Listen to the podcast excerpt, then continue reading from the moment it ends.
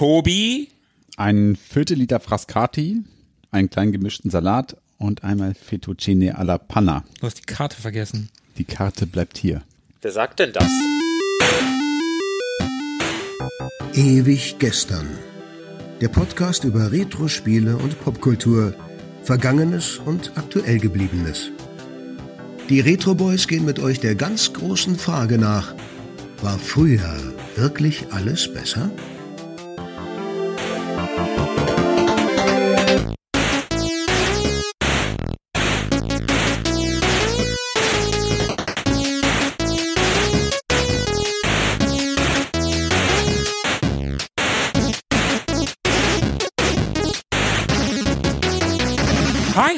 Herzlich willkommen. 14 Tage sind rum und es ist wieder ewig gestern mit den Retro Boys. Ich bin Markus. Ich bin Tobi. Und Philippe ist am dritten Mikro. Hey! Hi. Hi. Der vierte fehlt. Sebo, wo bist du? Sebo ist in Belgien, der kann heute leider nicht bei uns sein, der wäre sehr gerne bei uns gewesen, denn wir haben heute ein spezielles Thema. Weihnachten ist vorbei, unsere letzte Folge steht an. Was machen wir heute? Ja, das Jahr neigt sich dem Ende. 2022 ist fast vorbei. Wir nutzen die Zeit zwischen den Jahren, um noch einmal das Jahr Revue passieren zu lassen, schauen, was ist so passiert in der Welt der Retro-Games und der Popkultur. Aber was ist auch bei uns so los gewesen?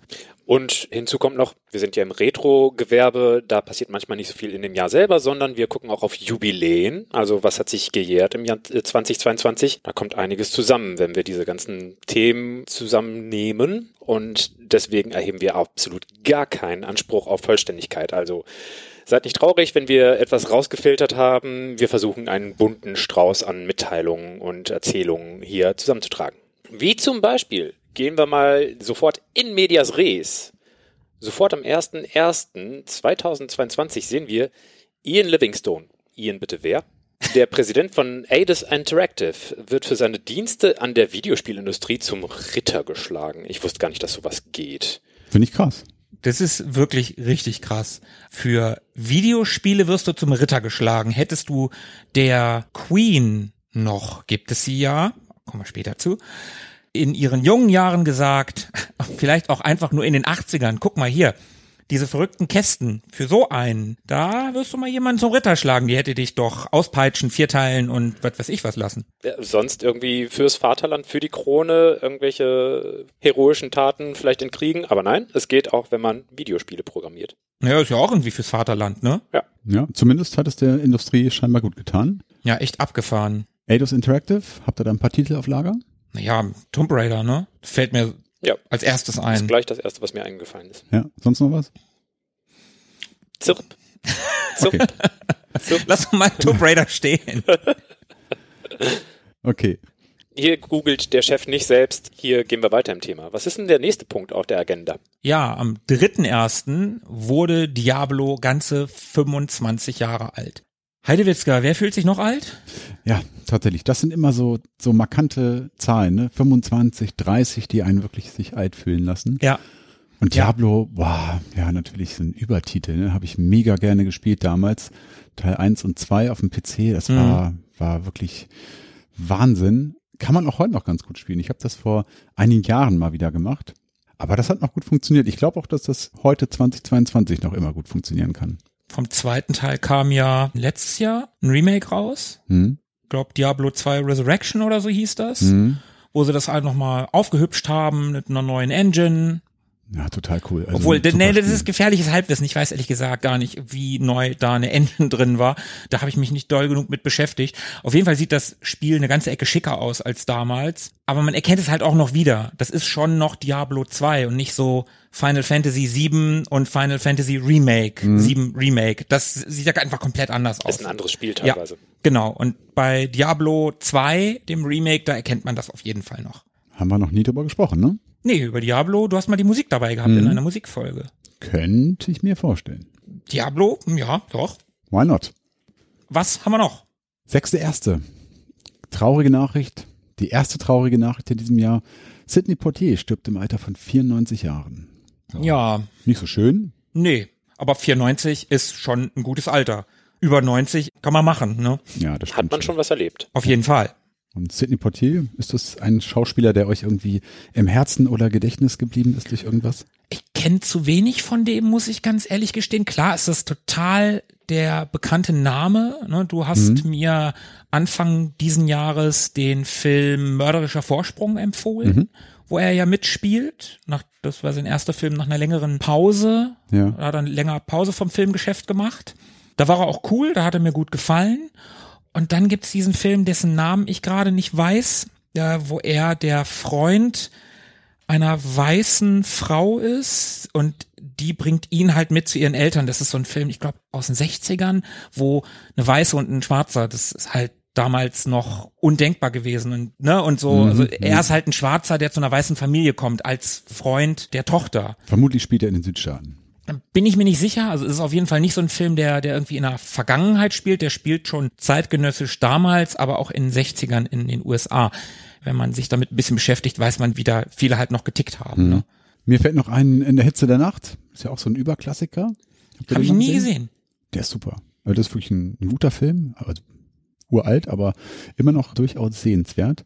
Aber ansonsten muss ich auch gestehen, ist der Name so ein bisschen größer als mein Kenntnisschatz von Werken von ihm. Vielleicht weiß Philipp eher noch hier.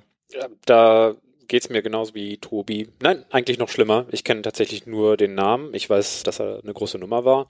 Das ist eine traurige Nachricht, die mich in der Form dann eben nicht so sehr berührt hat. Anders als bei der nächsten traurigen Nachricht, die dann schon drei Tage später folgt. Am 9.1. erfahren wir, dass Bob Saget gestorben ist. Bob Saget, das ist aus Full House der Familienvater. Mhm.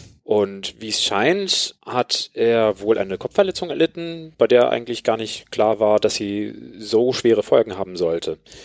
Man kennt ihn also als Familienvater von Full House und diese Serie wurde irgendwann fortgesetzt mit Fuller House. Habt ihr irgendwelche Erinnerungen oder Bezüge zu diesen Serien oder zu Bob Saget an sich? Also Full House habe ich damals natürlich geguckt. Das kam mhm. auf RTL im ja. Samstag-Mittagsprogramm mhm. irgendwie. Ja. Ich glaube vor oder nach Prinz von Bel Air war das. Ja, das kann sein. Das genau. war so derselbe Time-Slot-Bereich. Also erst kamen ja die ganzen Zeichentrick-Dinger und dann kam halt Prinz von Bel Air und Full House oder umgekehrt, genau, ja. die für etwas größere Jugendliche oder auch junge Erwachsene, also könnte man sich auch als Erwachsener noch angucken. Das habe ich definitiv immer geguckt. Fuller House habe ich die erste Staffel gesehen, war ganz nett war aber auch sehr Fanservice-y. Bieder. Achso. Ich fand's sehr gewollt auf eine Weise. So richtig abgeholt hat's mich nicht. Es war natürlich cool, die Charaktere wiederzusehen und das vermeintliche Haus wiederzusehen. Das hat ja im selben Haus gespielt. Mhm. Das war alles ganz nett und auch dieser Fanservice war nett. Aber ah, ich fand's nicht so richtig geil. Aber warum wir das auch noch erwähnen, weil man könnte ja auch sagen, ja, Full House, ne? Die Serie feierte ja nun dieses Jahr auch ihr 35-jähriges Jubiläum. Also der stirbt auch noch im Jubiläumsjahr. Das macht's irgendwie doppelt tragisch auf eine Weise. Und er ist nur 66 geworden, was ja auch heutzutage echt kein Alter mehr ist kein eigentlich. Alter, ja. ja. Auch tragisch, dass ich mich bei 35 jetzt noch älter fühle. Ja, da fühle ich mich richtig alt. 25 dachte ich gerade auch noch, ja, hm, okay, aber 35 ist schon heftig. Habe ich aber auch total gerne geguckt damals, samstags vormittags, das war eine gute Zeit. Also mhm habe ich mir schon reingezogen. Fuller House, die Fortsetzung habe ich nicht geguckt. Das wundert mich ehrlich gesagt nicht. Wieso? Weil du nie die neuen Sachen guckst. Ja, aber also mir hat hier das Original eigentlich ganz gut gefallen und ich finde auch die Idee, das nochmal so in die heutige Zeit zu transportieren mit den gleichen Schauspielern im gleichen Haus und so weiter, finde ich eigentlich charmant, finde ich nett. Vielleicht wird es dir sogar gefallen, also guck mal rein. Vielleicht, ja. Also hatte ich auch immer mal so auf dem Zettel, aber habe ich irgendwie nie gemacht. Was ich auch noch so im Nachgang gehört habe, der Satchet, der in seiner Rolle als Familienvater irgendwie als ja, vernünftiger, biederer, fürsorglicher Familienvater wahrgenommen wurde, der soll in Wirklichkeit ein schwieriger Typ gewesen sein. Mich berührt er nochmal ganz anders, denn er war auch der amerikanische Christian Tramitz sozusagen, also der Originalerzähler bei How I Met Your Mother. Ah. Eine Serie, die ich, glaube ich, schon drei oder viermal komplett durchgeguckt habe. Und da hat er mich nochmal ganz anders begleitet. Mm, ja, okay. Möge er also in Frieden ruhen. Oh, das hast du sehr schön voller triefendem Klischee gesagt. Rest in Power. Jetzt aber weiter. Ja, unbedingt. Am 14.01. Da wurde Zelda 2, The Adventure of Link, 35 Jahre alt, also der US-Release. Hat jemand Erfahrungen mit diesem Franchise? Beziehungsweise auch vielleicht mit diesem Teil? Philippe. Zirp, zirp.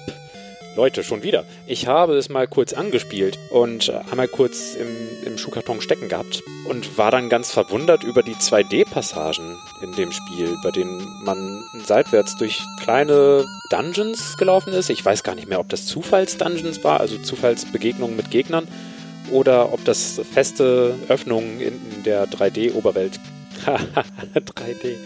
Ob das feste Öffnungen in der isometrischen Oberweltkarte waren. Und da war ich erstmal allein davon, von diesem Erlebnis abgeturnt und habe mir andere Spiele angeguckt, die mehr Bewegungsfreiheiten erlaubt haben. Mhm. Worauf es mir da eben ankam. Also wenn ich 2D haben will, dann nehme ich mir einen Jump'n'Run, das von vorne bis hinten so funktioniert und ansonsten möchte ich eben so diese Immersion behalten, dass man mhm. in der Welt sich auch wirklich frei bewegen kann. Das ist tatsächlich die einzige Berührung mit Zelda 2 und ansonsten bin ich halt sehr spät eingestiegen. Erst mit Wind Waker so richtig. Ja. Okay. Na, ich hätte gedacht, da hättest du vielleicht schon, schon eher mit zu tun gehabt, als alter Nintendo- und NES-Fan. Ich habe es auch nie gespielt. Also ich weiß, wie das aussieht und habe das auch mal mir angeschaut und weiß so in etwa, worum es geht, aber bin jetzt mit der Zelda-Reihe, mit dem Franchise eigentlich nie so richtig sozialisiert worden. Du glaube ich auch nicht, oder? Nee, überhaupt nicht. Also ich habe keins der NES Zeldas gespielt, habe das Super Nintendo Zelda gespielt und ja, wir haben nächstes Jahr was vor. Gucken wir mal, was so, was so kommt. Hast du Breath of the Wild gespielt? Nee, das habe ich tatsächlich auch nur angespielt. Das steht noch ziemlich weit oben auf meinem Pile of Shame. Aber Zelda 2 passt natürlich in diese Reihe von Nintendo-Spielen, die mit ihrem zweiten Teil irgendwie alles anders und für viele Fans alles schlechter gemacht haben. Ich denke da sofort an Super Mario, mhm. wo der zweite Teil einfach total unbeliebt ist. Nicht bei mir. Ja, nicht bei dir, aber bei vielen. Also ich glaube, mittlerweile ist es auch nicht mehr so schlimm. Aber ich meine, es ist ja nun mal auch kein Mario-Spiel gewesen. Ich glaube, Castlevania 2 war auch so ein Fall, hm. wo alles so ein bisschen anders, ein bisschen komisch gewesen ist. Sehr schnell die Formel verändert. Ja, genau. Ja, da haben die halt rum experimentiert. Ja, aber 35 Jahre, wir können uns nochmal alt fühlen. Ja, und das Franchise sollte ja noch ein paar Jahre durchhalten. Auf jeden Fall, bis heute. Am 17.01. Jim Carrey wird 60, der hat auch noch ein bisschen durchgehalten. Und wo wir auch bei alt gewesen sind, ne? Also der kann sich noch älter fühlen als wir. Ja, das stimmt. 60. Aber wir haben gerade gelernt, 90 kann man auf jeden Fall werden, über 90. Insofern wird er uns noch eine Weile erhalten bleiben. Ja, Jim Carrey natürlich krasser Schauspieler. Mir geht's immer so, wenn ich dann so drüber nachdenke, was für Filme ich denn so kenne mit einzelnen Schauspielern, dann fällt mir spontan immer nur noch ganz wenig ein und dann muss ich erst einen Moment drüber nachdenken. Ace Ventura fällt mir gerade ein, ganz spontan. Die Maske mhm. und die Truman Show natürlich. Genau. Und jetzt reißt's bei mir auch schon ab und ihr macht bitte weiter. Truman Show, klar, war ich aber nie großer Fan von. Die frühen Filme von ihm, also die Maske und Ace Ventura, fand ich immer schrecklich. Der hat ja gerade am Anfang ganz, ganz viel geblödelt. Ja. Wovon ich aber wirklich, wirklich großer Fan bin, auch von seinen früheren Filmen, ist Dumm und Dümmer. Ja, Ach, Mist. Ich liebe Dumm und Dümmer. Ich finde diesen Film so, so großartig. Das ist auch mit Abstand mein Lieblingsfilm mit Jim Carrey. Er und, ähm, wie heißt er noch? Ist das Daniel Stern? Nee. Nee, das ist Kevin, ne? Ja, genau, das ist Kevin. Äh, wie heißt er denn nochmal? Der andere. Der Blonde. Der Blonde. Daniel. Daniels. Jeff Daniels. Jeff Daniels. Ja, Daniel. Ich wusste doch irgendwas mit Daniel. Daniel ja Russo. Nein, Jeff Daniels, die haben eine ganz tolle Chemie miteinander. Aber die beiden sind so herrlich mhm. dämlich. Da, da gehen mir sofort zig Szenen durch den Kopf, wie die beiden. Kommt mein Frost. Weißt du, was das unangenehmste Geräusch der Welt ist? Ich muss an den Koffer denken, wie sie im Telefonbuch nach dem Namen von ihr suchen. Guck doch mal auf den Koffer, vielleicht steht ihr Name da drauf. Samsonite. Ja, das ist ja, einfach so, so geil. Oder wie sie den Kopf von dem Vogel mit Tape festmachen und den blinden Jungen verkaufen. Und ja. das ist einfach so Mit, mit diesem äh, Mentholspray da immer. ja, das er immer an sich vorbei. Ja. ja, super. Stimmt. Das ist mit Abstand, mit Abstand mein liebster Jim Carrey-Film. Ansonsten ja. Bill Almighty, nee, wie heißt er denn? Bruce Will. Allmächtig. Even? Even, das ist Bruce? der zweite. Bruce. Bruce. Bruce war der Name, stimmt.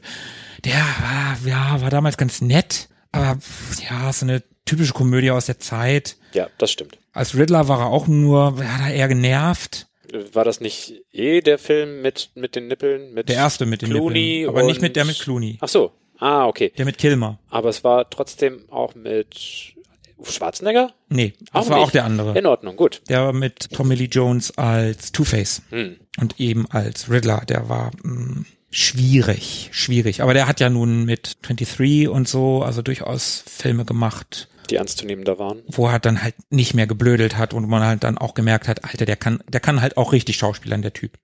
Äh, of the Spotless Mind. Wie heißt das nochmal in vollständig? Eternal Sunshine of the Spotless Mind natürlich, so heißt der. Den habe ich aber nicht gesehen. Der, der könnte auch mal von meinem Pile of Shame bei Film weggearbeitet werden. Cable Guy kann ich mich noch ganz dunkel dran erinnern, dass er da irgendwie auch mitgemacht hat. Da war er unerwartet verstörend in einem eher lustig gemeinten Film. Und ansonsten fand ich ihn in Lemony Snicket als Graf Olaf Mhm. eigentlich ziemlich cool. Also die Szene, in der er ohne irgendeinen Anlass eine Raptoren-Impression gemacht hat und einem total verkaterten Improvisations-Schauspielkompanie-Kollegen am Kopf rumgeknabbert hat, während diese Waisenfamilie da vor ihm steht und ihn ungläubig anschaut. Die Szene ist auch wirklich fest eingebrannt in meinem Gehirn. Also sehr vielseitiger Typ. Hat auch als Stand-Upper begonnen, oder? Mhm. Also einige Facetten, die er da so mitbringt. Dann sind wir, glaube ich, mit Jim Carrey an dieser Stelle durch und können übergehen zu einem anderen Jubiläum, was sich hier noch einreiht in die vielen anderen Jubiläen. Final Fantasy VII. Eben schon angesprochen. Mhm. 25 Jahre ist es alt. Ich kann mich noch an die ersten Spots im deutschen Fernsehen erinnern, die da 97 über unseren Röhrenfernseher flimmerten. Tatsächlich, damals wurde noch geflimmert. Genau, Mhm. für die PlayStation 1. Erfahrungen mit dem Franchise. Können wir hier welche einbringen? Ich habe gespielt, tatsächlich. Ich habe die PlayStation-Version nie gespielt, weil ich ja nie eine PlayStation hatte. Ich hatte das Ding aber auf dem PC und habe es, ich glaube, nach Final Fantasy VIII gespielt und war demnach von der Optik halt schon ganz schön enttäuscht. Weil Final Fantasy VIII einfach in allen Belangen geiler aussah. Egal, ob es die Cutscenes waren oder halt die Figuren. Auch die Inkonsistenz der Figuren hat mich irgendwie immer ein bisschen gestört. Die sahen in den Cutscenes ganz knubbelig, aber noch ganz cool aus. Auf der Weltkarte oder beziehungsweise in den Levels echt scheiße. Mit ihren komischen Bollerhänden. Und auf dem Fighting Screen dann wieder eher wie Final Fantasy VIII Charaktere. Ja. Das fand ich immer ein bisschen komisch. Ich habe das leider nie durchgespielt. Ich werde aber irgendwann sicherlich mal das Remake spielen. Da habe ich durchaus Bock drauf. Weil es ist halt echt schon. Final Fantasy VII ist halt schon Überklassiker, ne? Da passt der Begriff Überklassiker, das stimmt. Ja. Also auch viel, viel mehr Überklassiker als der achte Teil war, auch wenn ich den mehr mag. Also aus Erinnerung heraus zumindest mehr mag. Mag das schlechtere Spiel sein, aber 7 ist, ja, ist einfach krass, ne? Hat einfach alles über den Haufen geschmissen. Also statt auf Nintendo-Konsolen zu erscheinen, erschien es auf Sony-Konsolen, von 2D auf 3D, von Geheimtipp in Europa zu Mainstream auf der ganzen Welt, meistverkauftes Spiel in Japan bei den ersten zwei Release-Tagen und so weiter und so fort. Das ist wirklich ein Nonplusultra-Spiel mit unfassbar vielen Spin-Offs.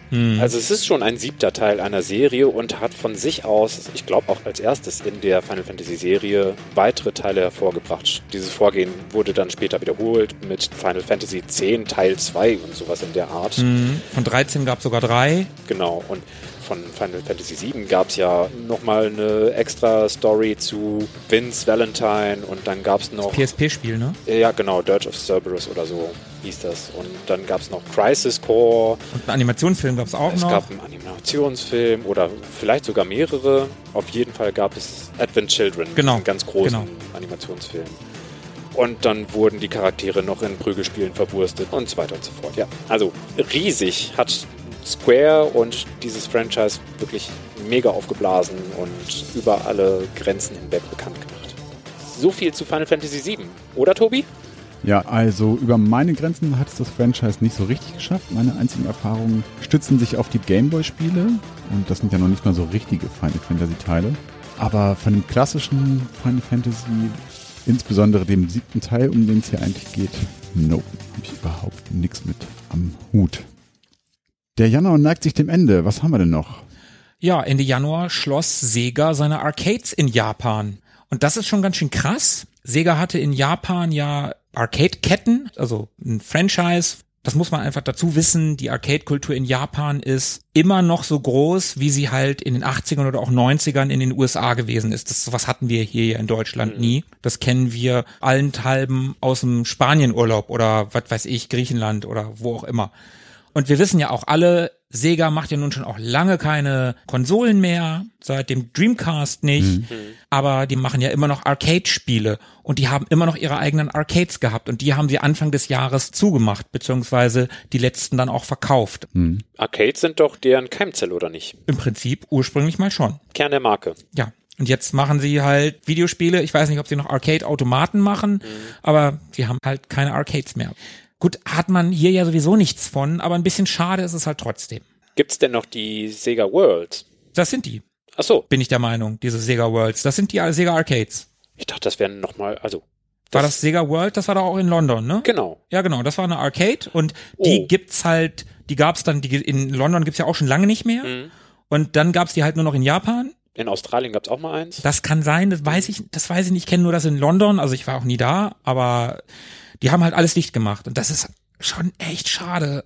Ja, es ist einfach Sega. Ich meine, erst machen sie keine Konsolen mehr, dann machen sie nur noch schlechte Spiele und jetzt schließen sie auch noch, also nur noch schlechte Spiele in Anführungsstrichen, gibt sicher auch ein paar gute, und dann schließen sie auch noch ihre letzten Arcades. Das ist so, ah, weiß ich nicht, so, es ist halt Sega. Ich bin halt auch ein Sega-Kind.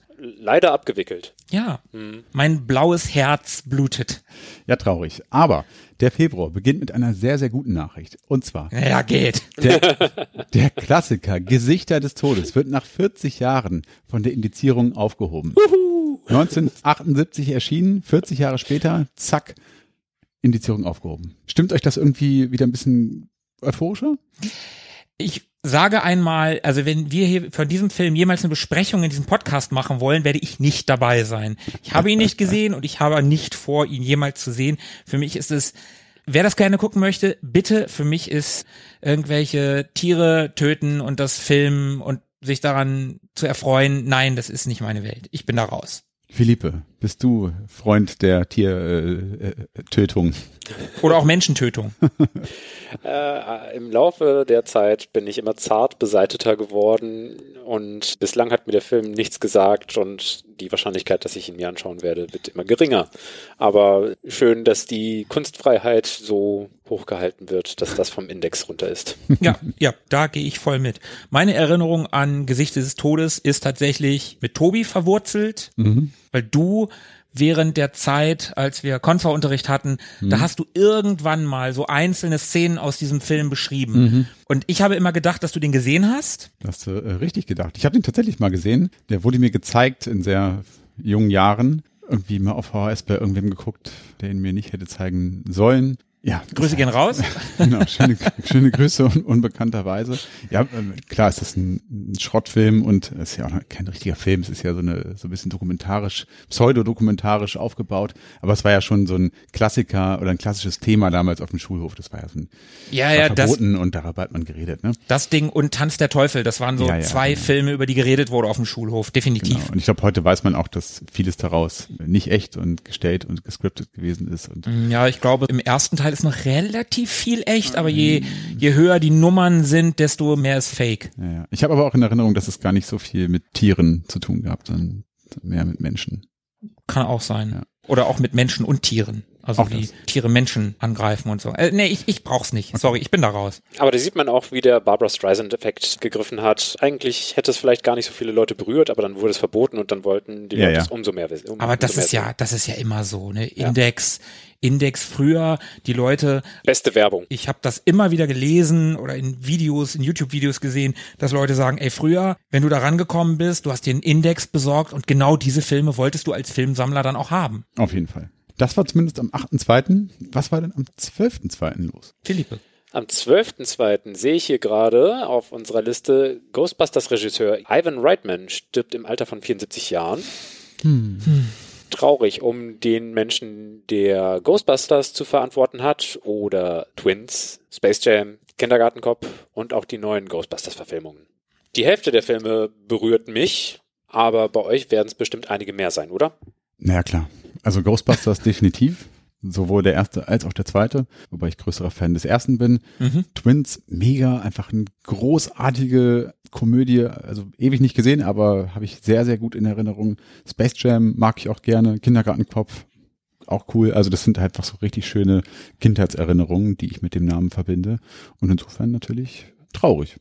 Ja, ja, auf jeden Fall. Also 74, ja, okay, ich finde so ab den 70ern, Wenn man nicht fit ist, kann es einen ereilen Ja, und dann ist es nicht in der Form tragisch wie jemand, der eigentlich noch viel vorhatte. genau. Ich weiß nicht, wie fit er gewesen ist, um ehrlich zu sein, aber er hat ja bis zum Schluss noch zumindest produziert, selbst beim neuesten Afterlife, beziehungsweise im Deutschen heißt er Ghostbusters Legacy. Da hat er irgendwie noch mitproduziert. Sein Sohn hat er ja Regie geführt. Das war ein toller Film. Er hat aber auch beim 2016er Ghostbusters mitproduziert in irgendeiner Form und das ist halt kein guter Film. Also der hat auch ins Klo gegriffen. Ich mag noch von ihm sehr gerne Evolution, was ja so Ghostbusters 2.0 gewesen ist im Prinzip, wo es halt nicht gegen Geister, sondern gegen Außerirdische ging. Aber es ist halt ein cooler Film mit einem coolen David Duchovny und Head äh, and Shoulders? ja, genau. Genau. Genau. Das ist ein cooler Film. Also wer den nicht kennt, der ist so ein bisschen untergegangen. Also damals war er eine große Nummer. Ich glaube, mittlerweile ist er so ein bisschen in Vergessenheit geraten. Ja, leider. Ist aber ein cooler Film. Den kann man definitiv mal gucken mit Sean William Scott. Sehr cool. Oder auch Julian Moore. Und auch Dan Aykroyd spielt wieder mit. ist ein guter Film. Also ja, Ivan Reitman. Ah, der hätte vielleicht noch ein bisschen was machen können. Also da hat man solche Regisseure wie, ah, wie heißt er denn nochmal, der Mad Max gemacht hat, der weitaus älter ist. Oder Richard Donner, der auch viel, viel später noch Filme gemacht hat. Also überhaupt Regisseure, die, die wirklich, wirklich lange noch irgendwas gemacht haben. Ja, hm, schon schade. Bleiben ihre Filme, die wir uns immer wieder anschauen können. Auf jeden Fall. Und dann sind wir mit dem Februar auch fast durch. Am 20.02. vor 35 Jahren, also 87, erschien das erste Contra von Konami. Und da habe ich ja mal eine Folge drüber gemacht. Das war meine zweite Solo-Folge. Also ging ja weniger um Contra als mehr um Blazing Chrome, aber ich habe auch die Contra-Reihe beleuchtet darin. Und das war ja tatsächlich eine Folge aus diesem Jahr. Abgefahren. Alles dieses Jahr. Wow. Ich wusste gar nicht, dass ich zum 35-Jährigen, das habe ich überhaupt nicht ausgerechnet, hätte ich mal meinen Rechenschieber rausgeholt. Ja, 1987 scheint allgemein ein sehr, sehr fruchtbares Jahr gewesen zu sein, was das angeht. Ende der 80er, gute Zeit. Auf jeden Fall. Obwohl die Videospiele dann noch, naja, knapp noch in den Kinderschuhen waren, schon langsam in die jugendlichen Sneaker Mhm, reinstiegen. Ja, es sind viele Dinge so entstanden in der Zeit. Ne? Bevor wir jetzt aber endgültig den Februar verlassen, noch kurz die Meldung, dass am Ende des Monats, des kurzen Monats, Hero Quest erschienen ist in einer Neuauflage. Ja, voll geil. Ich hab die ja. Hm? Sehr, sehr nett. Wirklich sehr, sehr nett. Kriegst du nur noch ganz schwer, in der deutschen Variante zumindest. Also im Englischen, glaube ich, ist es nicht so das Problem. Aber in der deutschen Variante wirklich schwer ranzukommen mittlerweile. Und es ist einfach nett. Ja. Also Hero Quest ist ein Brettspiel, ein klassischer Dungeon Crawler. Und ja, ich kann es nicht anders sagen. Es ist Kindheitserinnerung, es ist nett, es Ja, ist klar, es ist aus heutiger Sicht veraltet und es gibt viel ausgebufftere Spiele, die so ähnlich sind heutzutage. Aber es ist halt Hero Quest, damit ging halt damals alles los. Ne? Ja, ja. Und das hat ja auch gefühlt jeder im Schrank gehabt damals. Also dieses Motiv auf dem Kasten, das ist mir sehr eindrücklich in Erinnerung geblieben. Ich habe das alte ja noch zu Hause rumstehen oder wieder zu Hause rumstehen. Beziehungsweise ich habe es jetzt erst bekommen. Ich habe es geschenkt bekommen von einem Kollegen. Kriegst immer alles geschenkt. Ja, das war wirklich sehr, sehr schön, hat mich sehr gefreut. Und auf dem Amiga habe ich es auch gerne gespielt. Da gab es ja dann die Versoftung des Spiels, das hat auch Bock gemacht. Also ein, ein großer Name einfach so im, in dem Genre, ne? Mhm. Sowohl als Tabletop, aber auch digital. Mhm. Und damit können wir dann auch jetzt endlich den Februar verlassen. Ab in den März. Juhu, mein Geburtsmonat. Gleich am ersten Tag deines Geburtsmonats haben wir ein weiteres Jubiläum. Das N64 erscheint in Europa und wird damit 25 Jahre alt. 97 kam also diese wunderschöne 64-Bit-Konsole. Wer hat denn Erfahrung mit der Konsole? Ich habe wenig, muss ich gestehen. Das war so die Zeit, habe ich ja schon ein paar Mal erwähnt, da habe ich relativ wenig gezockt. Ich hatte ja auch keine Konsolen, aber es war auch die Zeit, in der ich mich viel in WGs rumgetrieben habe und ich erinnere mich an diese eine WG, da stand ein N64 rum, da haben wir sehr, sehr viel Mario Kart gespielt. Das war sehr geil, also mit irgendwie vielen Leuten, mehr als vier im Raum und dann abwechselnd irgendwie da durch die, durch die Strecken geheizt und an so ein komisches Prügelspiel, dessen Namen ich vergessen habe. Das sind so meine großen Erfahrungen mit dem N64. Mario 64 bin ich erst sehr, sehr viel später drauf gekommen. GoldenEye nie gespielt, um mal nur so ein paar Klassiker zu nennen, die mir gerade so einfallen. Aber ich mag das N64. Ich mag irgendwie den Stil, ich mag die Ästhetik, ich mag die Grafik und den Sound. Irgendwie hat es mein Herz erobert, obwohl ich es nie besessen habe. Die Grafik sagt dir zu. Mhm. Ich habe das Gefühl, dass gleich ein anderslautender Kommentar kommen könnte. Oder, Markus? du, ich habe ehrlich gesagt gar nicht so eine richtige Meinung zu dem N64. Es ist natürlich total die Klassikerkonsole und der Status als erste 64-Bit-Konsole ist natürlich auch cool und auch, dass Nintendo den Cartridges treu geblieben ist, war irgendwie zwar auch doof, aber irgendwie auch ganz cool. Und mutig, ja. Und mutig. Aber ansonsten habe ich mit dem Ding überhaupt keine Berührungspunkte. Ich habe damals nur auf dem PC gespielt. In meinem Freundeskreis haben alle auf dem PC gespielt. Ich glaube, ich habe einen richtigen Kumpel und einen so über eine Ecke gehabt. Die haben halt nur eine Playstation gehabt. Mhm. Die war ja auch cooler. In Anführungsstrichen cooler. Ja, in der öffentlichen Wahrnehmung bei Jugendlichen. Genau. Und mit dem N64, da hatte ich einfach keine Berührungspunkte. Ich hatte so ein paar von den Dingern, die es da gab. Shadows of the Empire zum Beispiel, das hatte ich als PC-Port. Da war es halt auch nicht geiler. Also war mhm. grafisch ein bisschen schicker, weil es halt höher aufgelöst war, war aber trotzdem noch kein gutes Spiel. Ja. Mhm. Also ich kann zum N64 nichts sagen. Ich habe auch nie Mario 64 gespielt. Keine Ahnung, wie das heute noch spielbar ist. Ich glaube, es ist okay. Also bevor wir unsere Wii hatten, haben wir da auf dem N64 emuliert, gerne mitgespielt. Ist okay. Philippe, du bist ja wahrscheinlich eher N64, ne?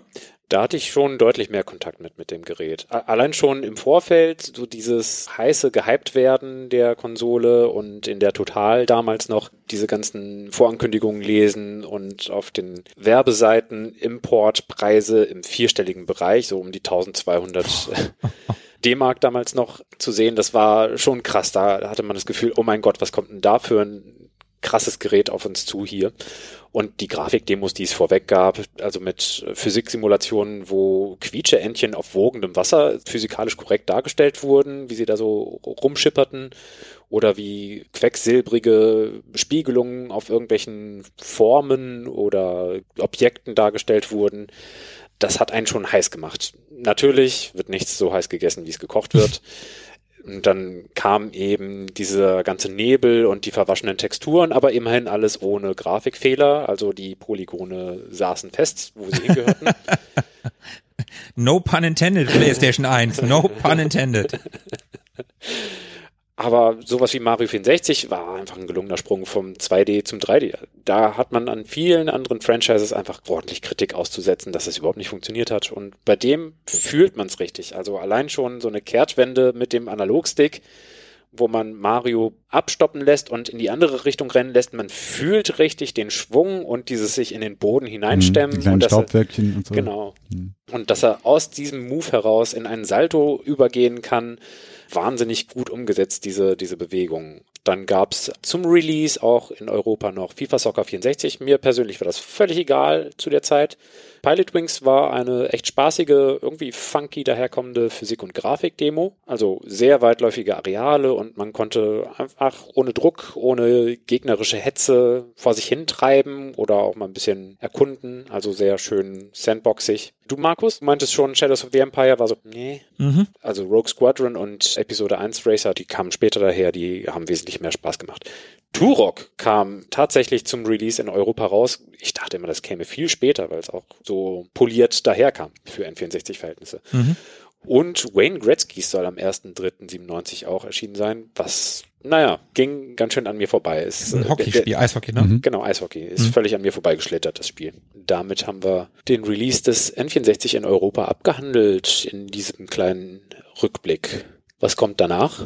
Dann kommt erstmal eine ganze Weile nix. Am 27.03. da hat Will Smith eine sehr berühmte Aktion vollführt. Der ist nämlich auf die Bühne bei den Oscars gegangen und hat Chris Rock eine gedöngelt. Er hat ihm eine Ohrfeige verpasst, weil mhm. Chris Rock sich über die Frau von Will Smith lustig gemacht hat. Mhm. Fand ich gar nicht so schlimm. Es war halt Teil des Bühnenprogramms. Es war ein Haarverlustwitz auf Kosten ihrer Krankheit, oder? Ja, genau. Ja, ist nicht cool, mhm. aber auf der anderen Seite, ey, das ist selbst wenn man es nicht cool findet, die Reaktion von Will Smith ging gar nicht. Sage ich für mich ganz klar, du gehst nicht auf jemanden los und übst Gewalt aus, weil der sagt, ey, deine Frau, die könnte aber bei G.I. Jane mitspielen. Ey, sorry, nee. Hm. Geht überhaupt nicht. Ja, Verständnis haben und einverstanden sein sind sehr, sehr unterschiedliche Dinge. Ja. Mhm. Definitiv. Hat mich auch sehr überrascht, als ich das gehört und vor allem gesehen habe. Aber umso weniger überrascht bin ich, dass es jetzt auch schon wieder einfach völlig egal ist. Spricht niemand mehr drüber, ne? Tatsächlich haben Lanz und Precht in ihrer letzten Podcast-Folge, Grüße gehen raus, lieber Markus, lieber Richard, darüber gesprochen und Precht hat angekündigt, da nochmal genauer drauf eingehen zu wollen Okay. im nächsten Jahr. Ich Ja. bin gespannt. Hören wir sehr, mal hin. Sehr spitze Zielgruppe. Naja, auf der anderen Seite, hey, Will Smith, der hat seiner Karriere damit nicht gut getan. Mhm. Er wird Rehabilitation leisten müssen. Ja, auf jeden Fall. Also er ist jetzt kein je Kanye. Achso, ja, ja, ja. Der hat sich zerlegt. Der müsste noch ein bisschen, noch ein bisschen mehr machen. Ja, gibt's ein paar von, ne? Die in diesem Jahr, die sich selber zerlegt haben. Explizit binnen Wochen wirklich um Millionen Verträge gekommen zu sein, das muss man auch erstmal schaffen. Mhm. Unser Twitter-Vogel ist gerade auch gut dabei, also mal schauen, wie das noch endet. Ja. das Jahr ist nicht mehr lang. Am 31.03. Sonic the Hedgehog erscheint im Kino und zwar der zweite Teil schon. Wer hat's gesehen? Ich warte immer noch darauf, dass wir die Filme im Podcast besprechen. Vorher gucke ich die nicht. Okay. Ich habe beide gesehen, mochte beide, erst ein bisschen lieber, glaube ich. Oder was der zweite? Naja, wer weiß das schon. Die waren anscheinend relativ ähnlich. Im zweiten ist Tales dabei. Ja. Philippe, hast du einen gesehen? Ich habe hauptsächlich die Trailer zum ersten Film gesehen. Mhm. Ja, Die ja. alten. Den, den Trailer zum ersten habe ich auch gesehen, den fand ich gut. Geil fand ich die Geschichte mit Ugly Sonic. Ja. Und in dem Disney Plus Film Chip and Dale, habt ihr den gesehen? Nee. Den Realfilm, also eine Mischung aus Realfilm, Animation und Zeichentrick. Da ist alles drin, wo sich Dale, also Chap, im Deutschen sind es ja Chip und Chap, wo sich Chap einer CGI-OP unterzieht und dann halt CGI ist. Chip ist immer noch Zeichentrick. Und da gibt's eine, eine Convention, wo halt alle möglichen ausrangierten Comicfiguren, He-Man und Skeletor sind da auch unter anderem, aber auch Ugly Sonic aus dem ersten Trailer, der dann, ja, ich wurde halt ausgetauscht, bla, und der dann Autogramme gibt. Das ist sehr, sehr lustig. Also, und wenn es nur dafür gut war, die Sonic-Filme zu haben. Aber nein, sobald wir das Ding irgendwann mal im Podcast besprechen, wir haben den Super Mario-Film besprochen, ich möchte bitte auch irgendwann mal Sonic besprechen, dann gucke ich die. Machen wir auf jeden Fall. Ich kann auch versprechen, die sind, naja, zumindest was die Ausführungen angeht, um Längen besser als der Mario-Film. Ja, okay, das erwarte ich dann aber auch irgendwie. Und sehr viel näher am Franchise. Ja, ich schließe mich Markus an. Ich gucke sie dann auch an, die beiden Filme, und ich schließe auch den März ab, glaube ich. Ja, das ist dein Thema. Also wenn das nicht dein Thema ist, dann weiß ich nicht. Ja, äh, Grüße gehen raus an meine Tochter, die Hallo. seit dem 28.03. diese Welt beglückt und bereichert. Da kam dann auch meine längere Elternzeit hier in die Quere und hat meine Präsenz im Podcast etwas dezimiert. Aber jetzt freuen wir uns alle gemeinsam über mein Töchterchen und hören gemeinsam den Podcast. Ja, Grüße gehen raus und mit ihrem Geburtstag geht ja quasi noch ein zweiter Geburtstag einher, aber da kommen wir später nochmal dazu. Ja, und dann sind wir schon im April, Endlich. am 8.4. Das erste Quartal geschafft. Was ist am 8.4.? Da erschien endlich, nachdem es eine Verschiebung gab im Monat davor, der A500 Mini.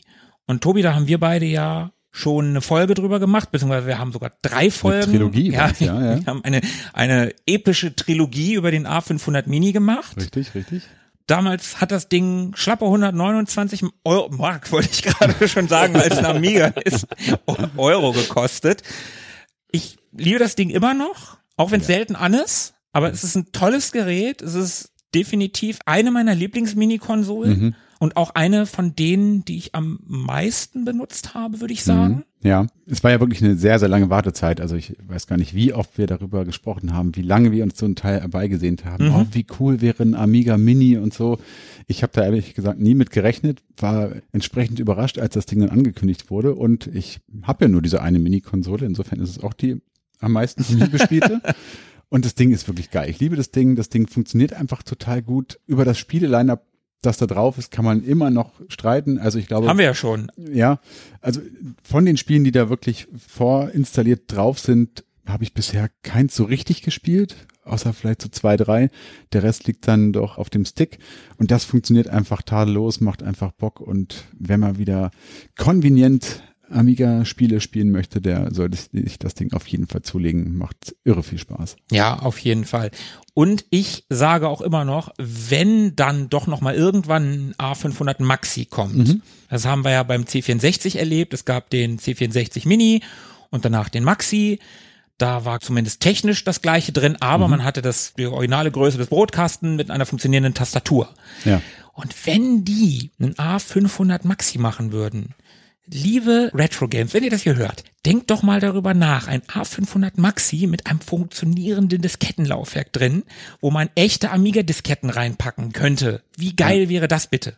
Ja, also wenn ihr das hört. Ich würde sofort kaufen, sofort. Das Ding würde ich sofort kaufen. Wir haben öfter auch schon mal über den Armiga uns ja. unterhalten. Ich weiß nicht, ob wir den schon mal im Podcast erwähnt haben, aber so als Armiga-Ersatz. Ja. Das wäre einfach nur geil. Ja, super und auch, also allein die Tastatur würde ich schon, würde mir schon sehr, sehr gut passen, weil jetzt hat man immer noch so einen Bluetooth-Teiler dran. Man braucht die doch schon häufiger mal, um irgendwelche Einstellungen vorzunehmen oder irgendeine Taste zu drücken. Und das wäre schon cool, wenn das da alles mit integriert wäre. Auf jeden Fall. Philippe, A500 Mini? Und? Dein Wie war's? Steckenpferd, ne? Nein, das war gemeint. Mir Na, ich könnte noch ein bisschen, ich weiß gar nicht, wie sind die Preise jetzt aktuell? Ich glaube, die haben sich gar nicht so verändert, nee, oder? Ich Oh, meine, ist das ich hart. hätte jetzt auch gesagt, so um die 120 Euro musst du dafür noch hinlegen. Ich habe gerade mal geguckt, 105 Euro. Na, also zumindest ein bisschen weniger. Ist doch Weihnachten. Ah nee, war gerade. War gerade, ja, dann zum Geburtstag. Sonst wäre das ja für mich die Möglichkeit, wie du sagtest, konvenierend Mhm. an Amiga-Spielerfahrungen ranzukommen und die nachzuholen. Das Nette daran ist ja tatsächlich, dass diese Containerdateien, wo Spiele, die auf mehreren Disks sind, das war für mich immer der große Grund, den Emulator vom Amiga zu meiden, weil es mich immer genervt hat, dann wieder in das Menü, also irgendeine Taste zu drücken, ins Menü zu gehen, neue Datei aussuchen, andere Diskette reinpacken. Das hat mich immer genervt. Und hier hast du alle Disketten vereint in einer Containerdatei und der Emulator lädt die Dinge halt von sich aus. Und das ist Wenn er bei die Spielen, braucht. die mitunter so elf Disketten hatten, schon eine ziemliche Erleichterung. Und das ist wahrscheinlich ziemlich Plug and Play. Auf jeden Fall, genau. Das, das ist ja das Schöne daran. Und ich kann mir vorstellen, dass viele, ne, die kaufen sich so ein Ding und spielen da ein bisschen mit, wollen es dann wieder loswerden. Also gebraucht, in gutem Zustand kriegst du das bestimmt auch schon für weniger. Dann wandern wir ein bisschen weiter. Gehen wir zehn Tage weiter im April. Am 18.04. wird das Playdate veröffentlicht. Was soll das sein? Es ist ein Handheld in quietschegelb und hat ein monochrom Memory LCD Bildschirm, also so eine Art E-Ink, nur eben auf äh, LCD-Basis und verbraucht eben keinen Strom, wenn die Pixel stehen bleiben. Ist ziemlich schnell in der, im, im Farbwechsel, also man hat keine Schlieren oder so hat keine Hintergrundbeleuchtung, ist aber hochreflektiv, so dass man es angeblich auch bei Kerzenschein spielen kann. Hat circa Game Boy Button Layout, also Steuerkreuz und A und B, aber nicht Start und Select. Abgesehen von der Kurbel, Ausrufezeichen. Rechts am Playdate hat man eine ausklappbare Kurbel, mit der man Spiele spielt, also Spiele bedient. Indie-Spiele, die im Abo immer aktualisiert werden. Also da gibt's quasi Serien an Spielen, die können per WLAN runtergeladen werden. Das Ding beherrscht auch Bluetooth, hat tatsächlich ganze 16 Megabyte RAM. Also es geht zurück zu den Wurzeln, weit, weit entfernt von irgendwelchen Gameboy oder NES-Zahlen, aber es ist auch kein 1, 2, 3, 4 Gigabyte RAM-Monster, sondern ne, zarte 16 MB, 180 Megahertz Prozessor da hat man schon mal so ein grobes Bild davon, wie lang die, der Akku hält und wie komplex die Spiele sind. Sehen eigentlich ganz hübsch aus, wenn auch eben in Monochrom. Also äh, Buntheit kann man nicht erwarten. Trotzdem ist es einigermaßen schön gepixelt mit einer relativ hohen Auflösung. Ich glaube 640 x 480. Entwickelt von Panic Games, die eigentlich Softwareentwickler waren und jetzt in das Hardware-Geschäft eingestiegen sind. Die haben Firewatch, diese Spaziergang-Simulation, also Mhm. Walking Simulator, entwickelt, äh, wo man eben das macht, äh, Brände meldet an die Zentrale. Äh, ein Spiel, was ich auch noch unbedingt nachholen muss.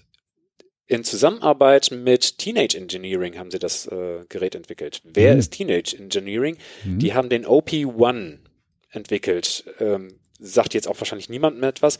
Stellt euch einfach vor, man hätte ein fettes Elektromusikstudio mit Synthes, mit mehreren Spuren, also äh, mehreren Aufnahmespuren, mit Effekten, mit irgendwelchen anderen Möglichkeiten, da was, äh, also Signale reinlaufen zu lassen, das Ganze auszugeben, zu speichern. Ein ganzes Studio, bloß eben im Format dieses ähm, Billo-Keyboards, was Trio bei Da Da Da verwendet haben.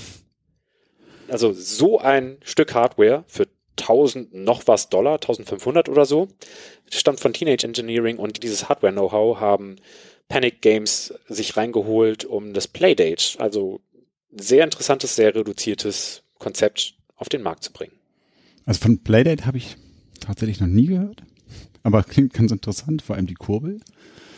Teenage Engineering äh, kenne ich und ich kenne auch den OP1. Ist so ein Ding, also ich habe selten ein so hübsches, also vom Design her hübsches Device gesehen als dieses Teil und hätte das auch unfassbar gerne. Also ich interessiere mich so ein bisschen für das Ding und Mhm. gucke mir viele YouTube-Sachen an und ein Bekannter von mir, der äh, Sascha, der hat tatsächlich mit einem Kollegen mal eine LP rausgebracht, äh, die auf dem OP1 entstanden ist.